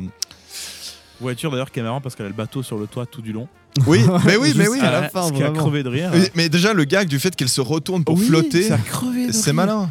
Et thématiquement, c'est l'illustration de c'est une voiture, mais elle devient un bateau. Tu sais, comme, comme euh, De Funès devient un rabbin. Ouais. Et pour jouer sur cette dualité-là, c'est hyper marrant dans la technique. Mm. Et en plus de ça, il y a deux ou trois moments dans le film où on voit la voiture qui est derrière un truc. Et donc, du coup, on voit juste un énorme Ah, C'est bateau. vraiment, vraiment la, la voiture qui devient un bâton, on dirait un dog whistle. euh. Ouais, ouais, ouais, par contre, oui. Ah, ouais. Vraiment un dog whistle Twitter. À voiler à moteur. Oh là là mais, euh, Dragon Céleste, là, j'ai pas raison. Il y, a des- il y a des plans comme ça où euh, il y en a un notamment dans l'eau au début où tu as une, une rangée de roseaux et tu la voiture par-dessus cette rangée de roseaux là. Et donc, du coup, déjà, tu as un truc marrant de. Tu as l'impression de voir un bateau qui navigue à l'envers sur des, euh, dans- en, en volant, quoi. C'est très drôle, tu vois. Et surtout, tu as un peu ce truc aussi de. Bah, en fait, c'est un bateau qui est là où il ne devrait pas être, en fait. Ouais. Et donc, du coup, c'est, je trouve, un, un- pour le coup, un excellent moyen de faire un gag euh, qui est pas gratos, contrairement à l'usine de chewing-gum qui est très Mm. drôle néanmoins, hein, mais qui est pas gratos et qui dit vraiment quelque chose du film. Quoi. Je, je- en, en- en le regardant avec un œil un peu plus analytique en pré- prévision du podcast, j'étais étonné d'à quel point c'était en fait quand même assez malin. Quoi. Oui, y y y, il y avait euh, une réflexion. Et euh, on voulait parler euh, avant que je parle de ma, de ma musique là. euh, Tu Euh, voulais oui. traiter d'un thème, il me semblait bien. De la même manière que quand on a fait Porco Rosso, l'épisode a été publié le, le- le- le jour de l'élection de Giorgia Meloni, Qui date de 2022. qui cet date de épisode. 2022. Putain. Euh, de la même manière que quand on a fait l'épisode sur euh, euh, Troupe d'élite, il a été publié le jour de, la, la défaite de Jair Bolsonaro. Que des bangers. que euh. des bangers. Euh, Ah non, merde, Mélanie. euh, ah, je crois que tu parlais des films. Euh, le, par hasard, le, le podcast est dans l'actu, puisqu'effectivement, il y a la guerre en. Aïe, aïe, aïe. Où est-ce qu'il y, a- où est-ce qu'il y a la guerre? Attends, non, c'est En où? Palestine. En Palestine. euh, Il fallait continuer la blague, Valentin. Non, mais il y a la guerre en Palestine euh, du coup en ce moment. Donc, effectivement, le, le, le film, en le regardant dans ce contexte-là, il prend une résonance quand même un petit peu euh, euh, assez intéressante, assez émouvante, je trouve. Même si, du coup, si vraiment on veut faire les gauchistes, un peu simpliste dans le propos. Bon, bref. Euh, ce qui est intéressant, je trouve, et ce qui est un peu tragique aussi, c'est que euh, le ça fait euh, comment dire ironiquement référence à un vrai événement qui a eu lieu au moment de la sortie du film, c'est-à-dire que le film est sorti en 60 73, on l'a dit? Oui. Euh, il est sorti le en 73 et deux semaines avant la sortie du film, le j'ai retenu la date, le 6 octobre. Stylé. Euh, il y a eu euh, le début de la guerre du Kippour en Israël, en gros, où euh, Israël avait des, euh, avait des territoires en Syrie et en Égypte. Et euh, ce jour-là, euh, la Syrie et l'Égypte, conjointement et par surprise, pendant Shabbat, ont attaqué Israël pour, euh, dans le but de récupérer ce territoire. Euh, et donc du coup, euh, guerre au Moyen-Orient, guerre du, la fameuse guerre du Kippour, donc euh, à ce moment-là. Manque de bol pour Gérard De Funès et compagnie, qui eux avaient un film qui s'appelait Rabbi Jacob, qui devait promouvoir, qui Oui. sortait dans deux semaines. Et il y a des anecdotes très drôles de Daniel Thompson, la fille de Gérard qui a co-écrit le film, qui Mhm. raconte que euh, bah, ils, ils étaient comme des cons avec euh, De Funès placardés dans tout Paris et que elle, elle allait la nuit euh, en mode commando euh, euh, récupérer les affiches pour les décoller des murs en mode oh là là, oh la boulette. Ouh là là, fait chier. Hein. Ouais, non, c'est vrai que c'est chaud. Et le, et le film était perçu de manière en fait un peu. euh, les, les gens déconseillaient même à Horry de le sortir sur comment en lui disant mais enfin frérot euh, c'est chaud ouais, c'est chaud, là, c'est chaud. Et euh, parce que le film adresse frontalement, c'est pas juste la question juive arabe, hein, c'est le film adresse en sous-texte, euh, mais frontalement, ouvertement, euh, le conflit au Moyen-Orient. Et en plus de ça, euh, effectivement, les- il pouvait être perçu comme étant un parti pris pour l'un ou l'autre des des, parties, sachant que effectivement, bah, le, le film est concentré autour de la communauté juive et la démarche affichée, c'est de, les dépeindre de manière posi- positive. Et en même temps, le personnage qui est présenté avec le plus de noblesse et le plus de justesse du film, c'est Slimane, qui est euh, euh, arabe de manière indéterminée. Ouais, le personnage, hein, parce que on, on vous rassure, l'acteur est euh, Claude Giraud, pas en marron, hein, tout va bien. Mais le, Oui. le, le personnage, Oui. voilà, un, un pays arabe qui n'existe pas, le remède sans doute. Euh... Alors, t'en as pas réagi. Bon, Bah écoute, euh, bah rire, oui, le, le, le pays fictif Oui, euh, Tintin. de Tintin, oui. Vous adorez Tintin. On adore Le Tintin. pays euh, l'or noir. Mais donc, du coup, il y a ce contexte-là qui est chaud et qui cristallise euh, à l'époque du film euh, ces questions-là et qui, du coup, fait un écho un peu ironique, euh, voire cynique avec la situation, la situation actuelle. Non, justement, en, de France 2, cinéma. il l'avait Oui, il se diffusé il y a juste quelques semaines, ou genre une ou deux semaines après le début du conflit actuel. T'es là en mode bizarre. Bizarre, ouais. D'un côté, c'est de mauvais goût. D'un côté, il y a un truc un peu bizarre de Eh oui, aimez-vous les uns les autres. euh, les juifs, les arabes, Ouais, mais voilà, hein. mais tu. Enfin, Il y a, un- ouais. il y a un peu un, un, euh. Ouais, Mais le, truc, c'est quoi quand tu vois la quantité de chiens de garde euh, à tout niveau hein, euh, sur France 2, enfin au service public, Ouais. euh, même euh, dans le privé, tu te dis mais pourquoi est-ce qu'ils font ça? Est-ce que c'est est-ce que c'est vraiment une question de vivre ensemble ou est-ce que c'est plus euh, une question de suivre la politique euh, ou la, Ouais, la il- c'est position très étrange euh, comme euh, choix éditorial. hein. T'es là en mode c'est quoi le move quoi? Parce que évidemment qu'ils y ont pensé quoi. C'est pas Ouais, genre ouais. euh, bon. Oh, oh, la boulette Ouais c'est oh merde. On n'avait pas pensé. Rabbi Jacob. Quand tu vois les, les, les Golemons qu'il y a au gouvernement. Oh non, bon, bien, t'es bourré, eh t'es ouais, bourré. Eh, non, il est bourré. enlevez-moi la Il bouteille. Et quand tu vois les goulements, faut déjà enlever les enfants qui ont gouvernement. hein. Aïe, Maintenant c'est fini. Hein. Euh, non, mais oui, le choix éditorial est bizarre, effectivement. Et qui d'autre s'est dit Je vais Bizarre sortir mon téléphone araignée. parce que là, attention, les amis, j'ai une anecdote pas piquer les verres. hein. Il n'y a pas que les potes de Gérard qui lui ont dit potentiellement ton film il est problématique. Il y a aussi euh, la, la femme de, de George Craven. Craven, c'est ça Qui était le directeur de campagne, en gros, du film, qui faisait la promotion du film. Euh, de Robbie Jacob, Ah, qui s'est dit Ah, le film, il a l'air un peu pro-israélien ou quoi? Euh, Elle s'appelle Daniel Craven, la meuf. Et euh, comme tout à chacun face à une œuvre qui potentiellement euh, peut porter un message problématique à notre sens politiquement, elle a détourné un avion. Euh, Quoi? Quoi? Elle a détourné un avion.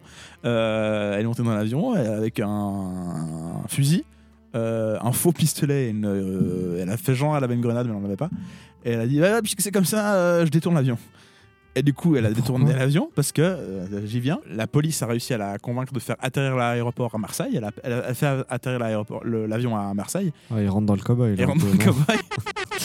Et ouais, j'ai tout inventé, c'était Alors, pour il, oui, le a fait, gag. il a fait atterrir l'aéroport. bon. Non, elle a fait. Je me suis repris C'est pas grave. Mais du coup, c'est un port qui vole.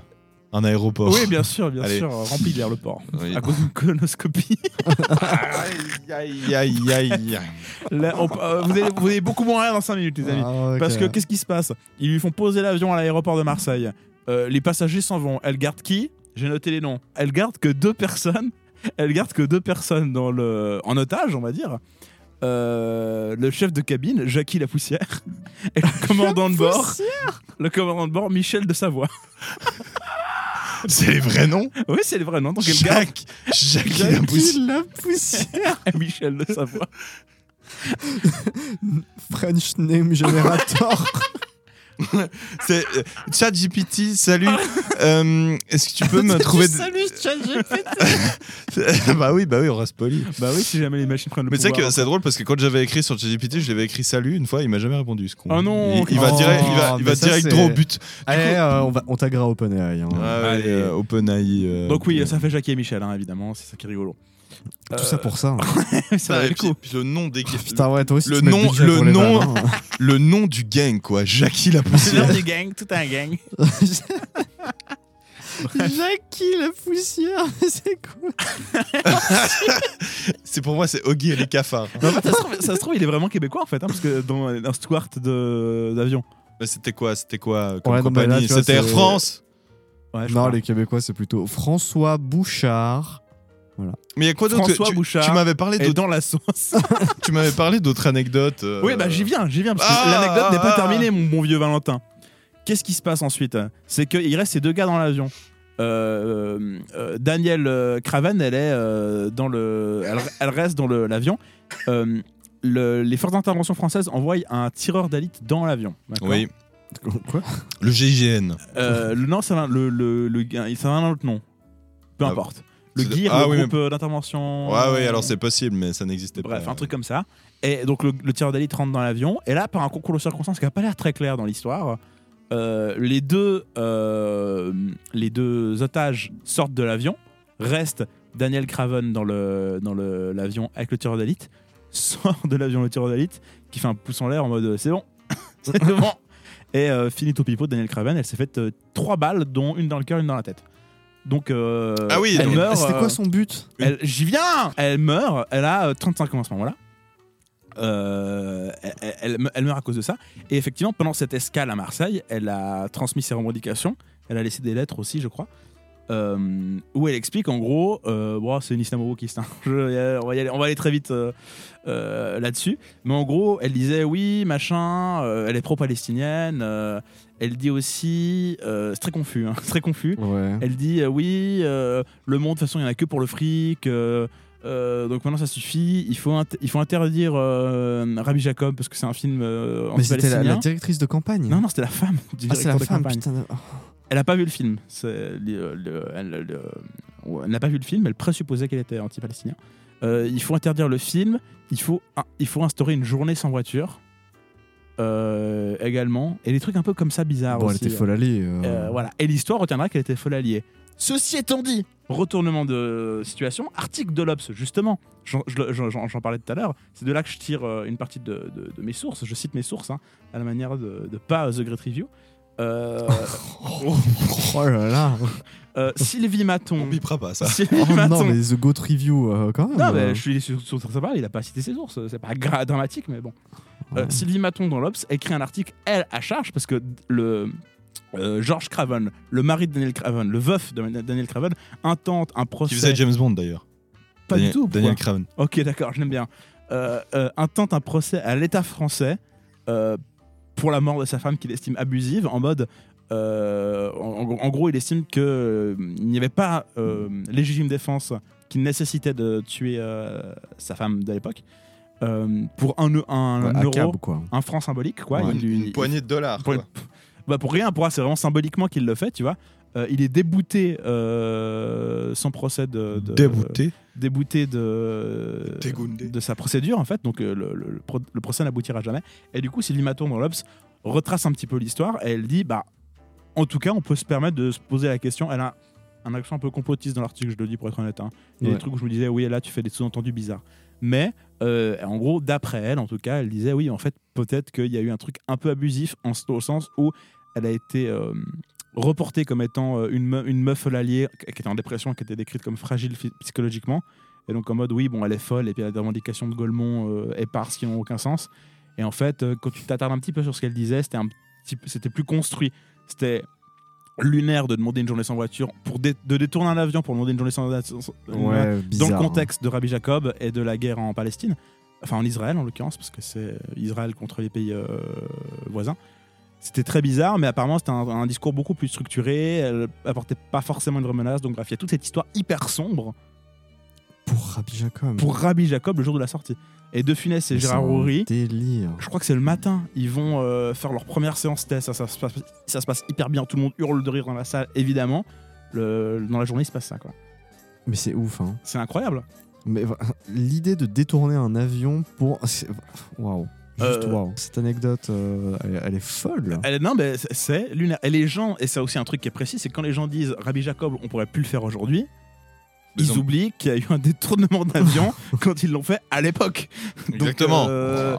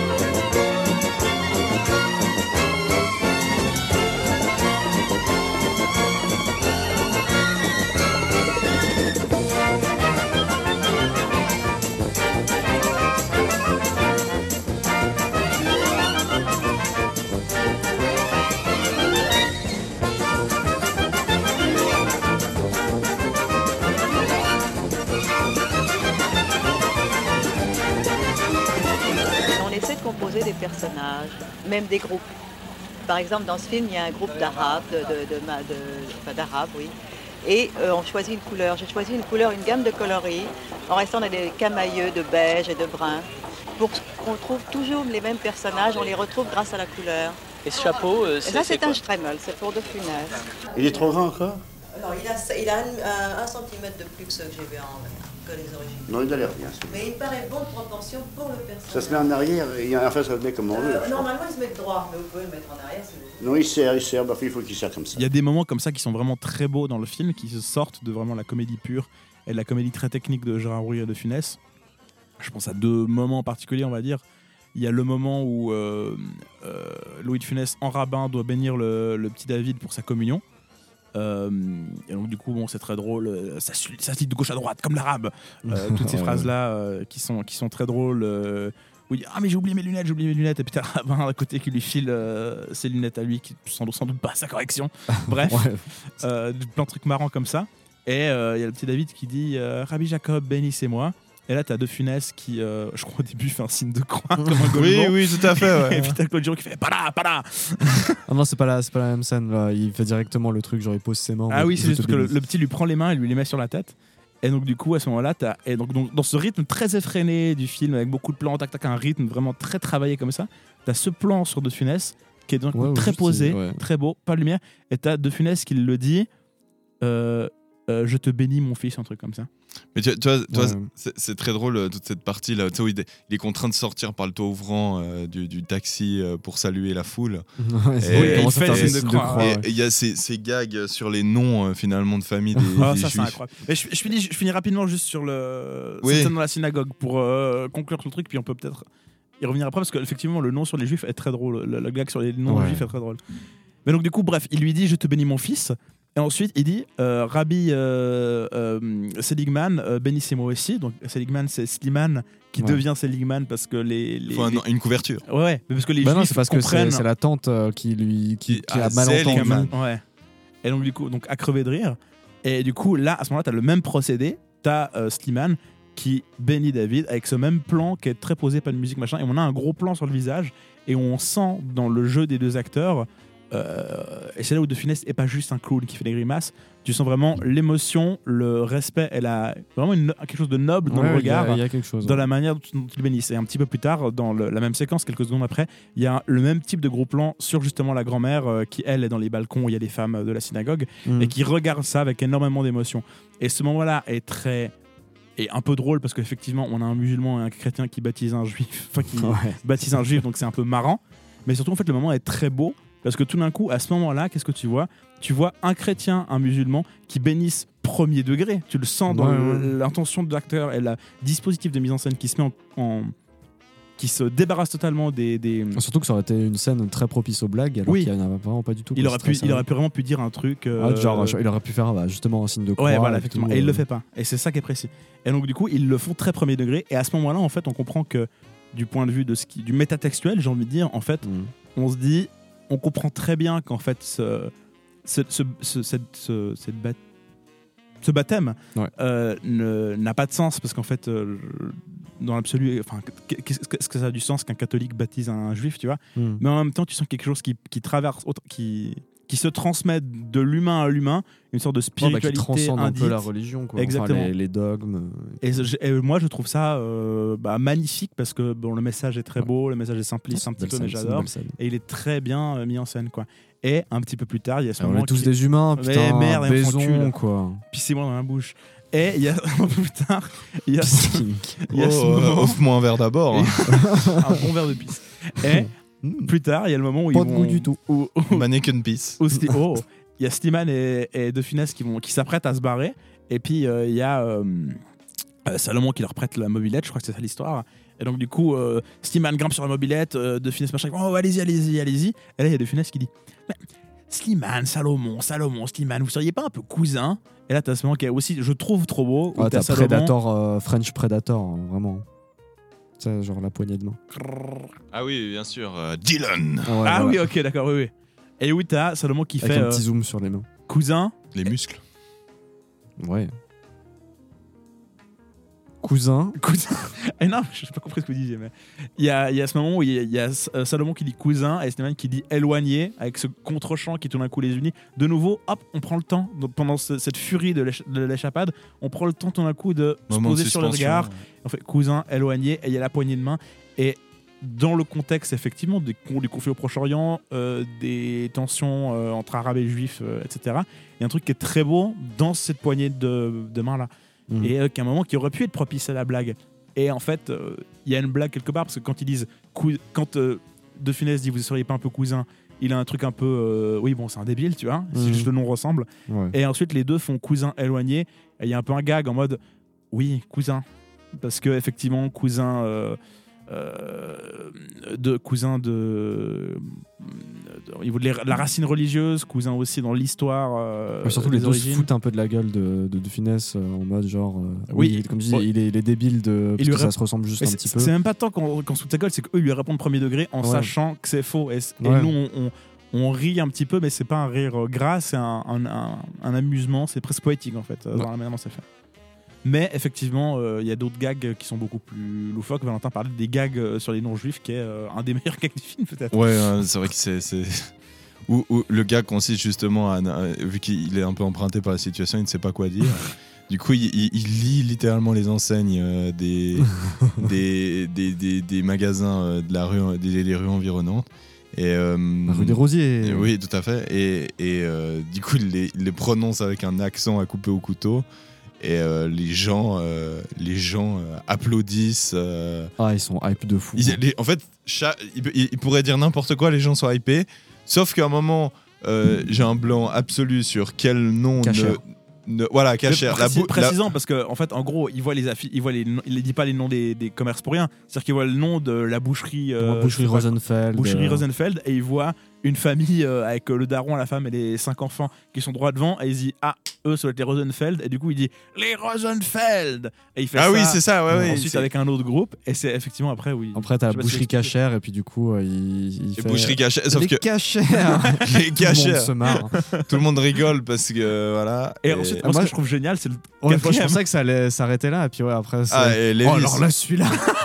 je suis sûr de moi. c'est c'est une pub, c'est même pas, c'est même pas une. Ah, ça, c'est un placement de produit, ouais. C'est que c'est un hasard en fait. Ils s'appellent Lévi parce qu'ils sont juifs, mais et ils sont devant une pub pour Lévis. Et du coup, il fait Lévi et ils font ouais. Et Et en tu t'attends à ce que justement, genre, euh, ce soit comme cachère, un énorme four et qu'il se fasse choper, puis après t'as vraiment le plus gros groupe possible. Ouais, ils se rendent devant le panneau. Ah Mais de nouveau, c'est un gag où on, on on se moque un peu des juifs en mode oui, bon, ils, ils ont tous le même nom de famille, tu vois, Lévi, machin. C'est un peu ce gag-là, mais il est fait avec bienveillance, quoi. Ce qui Ouais. est aussi aidé par le fait que De Funès s'est pris un vent juste avant. Et en même temps, on rit pas tellement de lui parce que la situation est drôle, parce qu'elle est ridicule. Mhm. Mais en même temps, euh, tous les gens autour, tu vois, ils croient que Rabbi Jacob fait une blague. Genre. Ouais, ouais. Et donc, du coup, tout le monde rit un peu avec. Dans la scène, tout le monde rit avec De Funès. Et je pense que ça participe aussi un petit peu de- du dispositif assez bienveillant autour du film. Ouais, exactement. Après, euh, si je peux me permettre, il me semble que les Lévis, euh, Lévis euh, sont juifs d'origine. Oui, oui. oui, sans doute, ouais. Mais c'est pas euh, le, le, le, le, le, le- Je sais plus quel est le nom du créateur d'ailleurs, mais. Euh, comment il s'appelle euh, euh, Karl Franz Levis, bien sûr. Le euh, C'est vrai, un- Strauss. Lévi Strauss. Ouais. Non, je sais pas, c'était pas. Moi j'avais Karl Franz Weber en tête. Ah ouais, bien sûr. Ah oui, bon. Et Denzel Levy, ouais. Mais euh, voilà quoi, superbe film. Je sais pas si vous voulez qu'on aborde d'autres sujets. On a, on a quand même bien euh, déconstruit euh, chaque scène.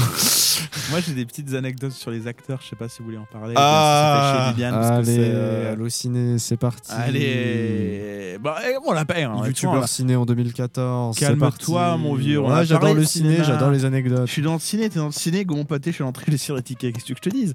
Non, mais Il a embrassé son micro. très bizarre. Très bizarre, ouais. Parce qu'il l'a fait sur le côté. Ouais. Pas sur le micro, il a tourné sa tête de 90 bah degrés. oui, bah évidemment, messieurs. Sinon, sinon ça pique. Dans, Ok. Dans les ondes, hein, je dis. Euh, les, les anecdotes. Louis, Oui, euh, parce que tu dis ça, on a parlé de cinéma. Excuse-moi, on a parlé de cinéma. Écoute, il y a des choses à dire sur le film qui sont intéressantes. On peut aussi se vautrer dans le folklore cinématographique. Moi, j'adore ça. D'accord je. Je me vautre tout le temps. Oui, d'ailleurs, sur la chaise, là, t'es euh, t'es Laurent vautré. Laurent Vautré, je l'avais aussi. Et la chaise, je l'avais aussi. Putain, le symbiote. hein. Euh, Non, alors, euh, anecdote. euh, Marcel, euh, Bizarre, Marcel Dalio. folklorique. Marcel Dalio qui joue Rabbi Jacob.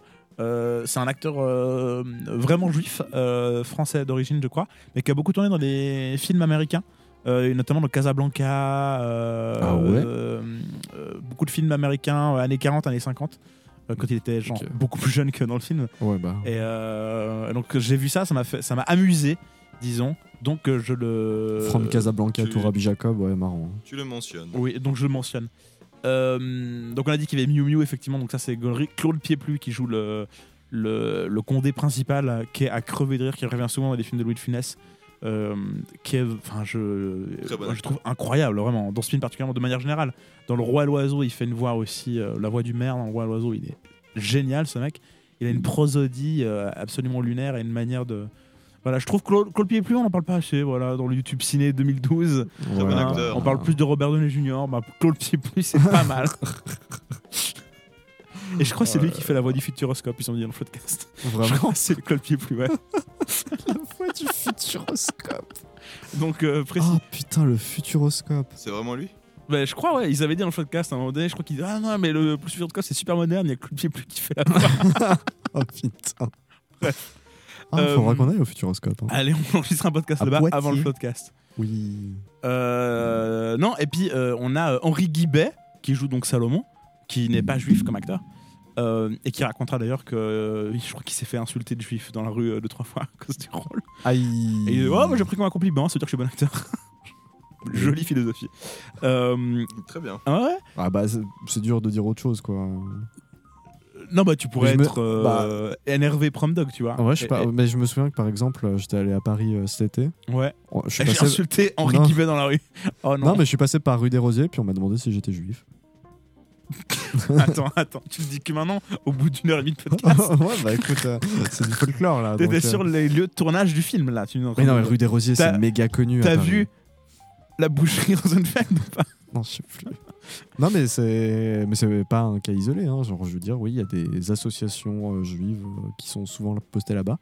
Et ils demandent parfois aux passants comme ça Excusez-moi, vous êtes juif? Et Puis bah. Mais Quelle est le- la démarche?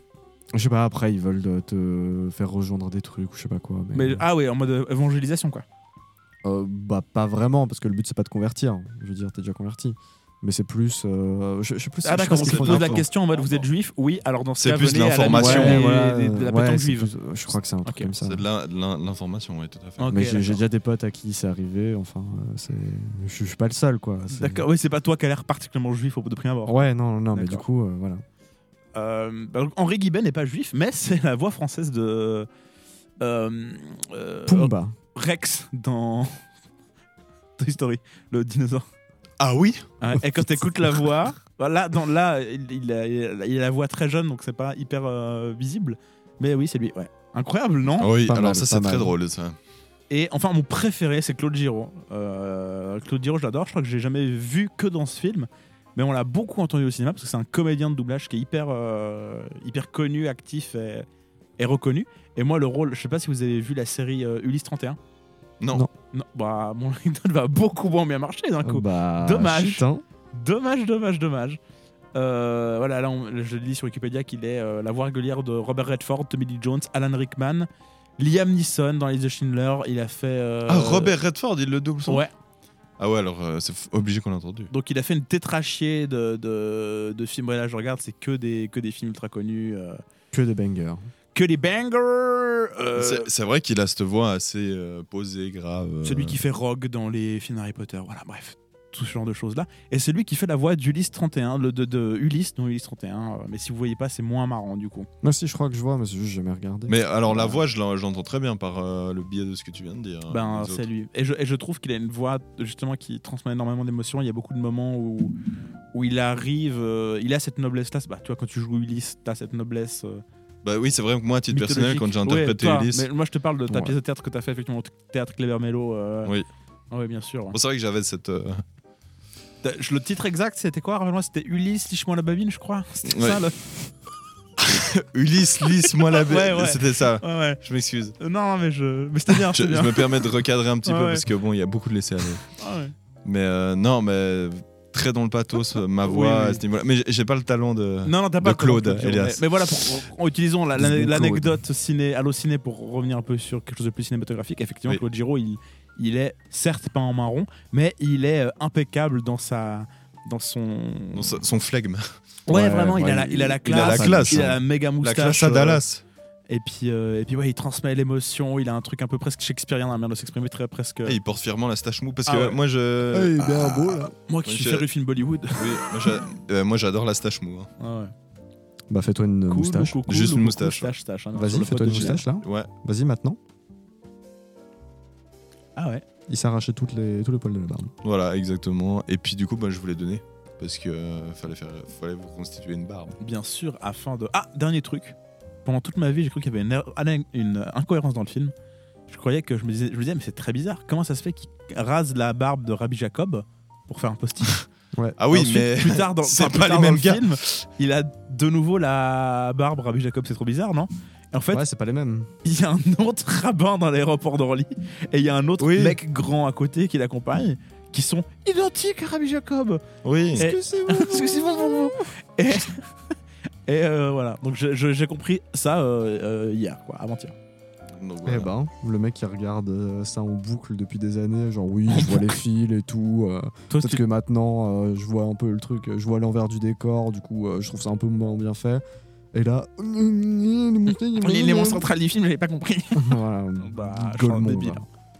Et euh, je pense qu'on a fait le tour finalement, messieurs. On a pu traiter euh, pas mal de domaines. Je pense qu'on a, on a bien décortiqué euh, ce, Notamment ce- le domaine des dieux. ce film très sympathique. Bah. On va se quitter sur une euh, musique euh, MC Solar. euh, Let's go Figurez-vous, euh, Rabbi euh, Muffin. Alors, euh, vous pouvez interpréter comme vous voulez. Euh, néanmoins, il y a une comédie musicale qui a Rabbi été euh, Jacob, ça c'est fou. hein. euh, tirée de ce film, la comédie musicale Rabbi Jacob. Cette euh, musique en est directement issue. Et puis, euh, nous, on se dit euh, le mois prochain euh, pour la suite des aventures, la confiture. Euh, D'ici là, portez-vous bien, vous faites des bisous. Et puis, à très bientôt. Au revoir. Ouais, salut, bisous. hein. Ciao. Je dois quitter le décor de ma ville, la Big Apple, quitter les tours et le people de ce maxi puzzle. Les taxis sont jaunes et les klaxons sont le jingle de la vie, de la ville, de la faune, de la véritable urban jungle. C'est avec mes baskets que je pars à l'aéroport. J'ai couru dans les transports, les rastaman aiment le sport. Là, j'entends du yiddish devant le comptoir nord, mais je vais rester sur place, j'ai oublié mon passeport. Bouge ton corps ou ton body, c'est de New York jusqu'à Paris dans le style ragamuffin. Bouge ton corps ou ton c'est de New York jusqu'à Paris dans le style ragamuffin. Mon ami, c'est bouge ton corps ou ton body, c'est Bedding de New York jusqu'à Paris dans le style ragamuffin.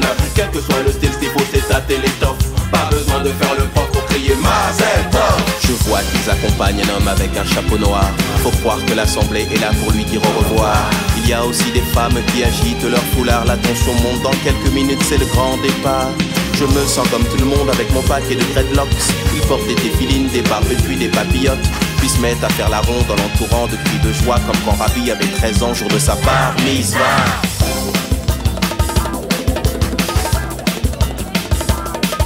Connaissez la nouvelle Le rap doit partir pour Paris. Mazel je prie pour que cet avion soit béni. La parole s'exporte, regarde, il va quitter New York. Il est la clé, il est la porte, il est au top.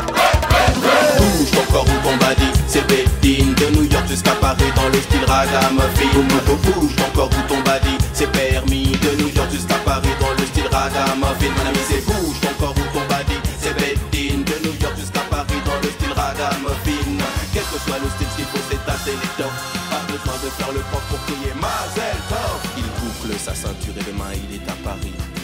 franchement, il y a pensé toute la nuit.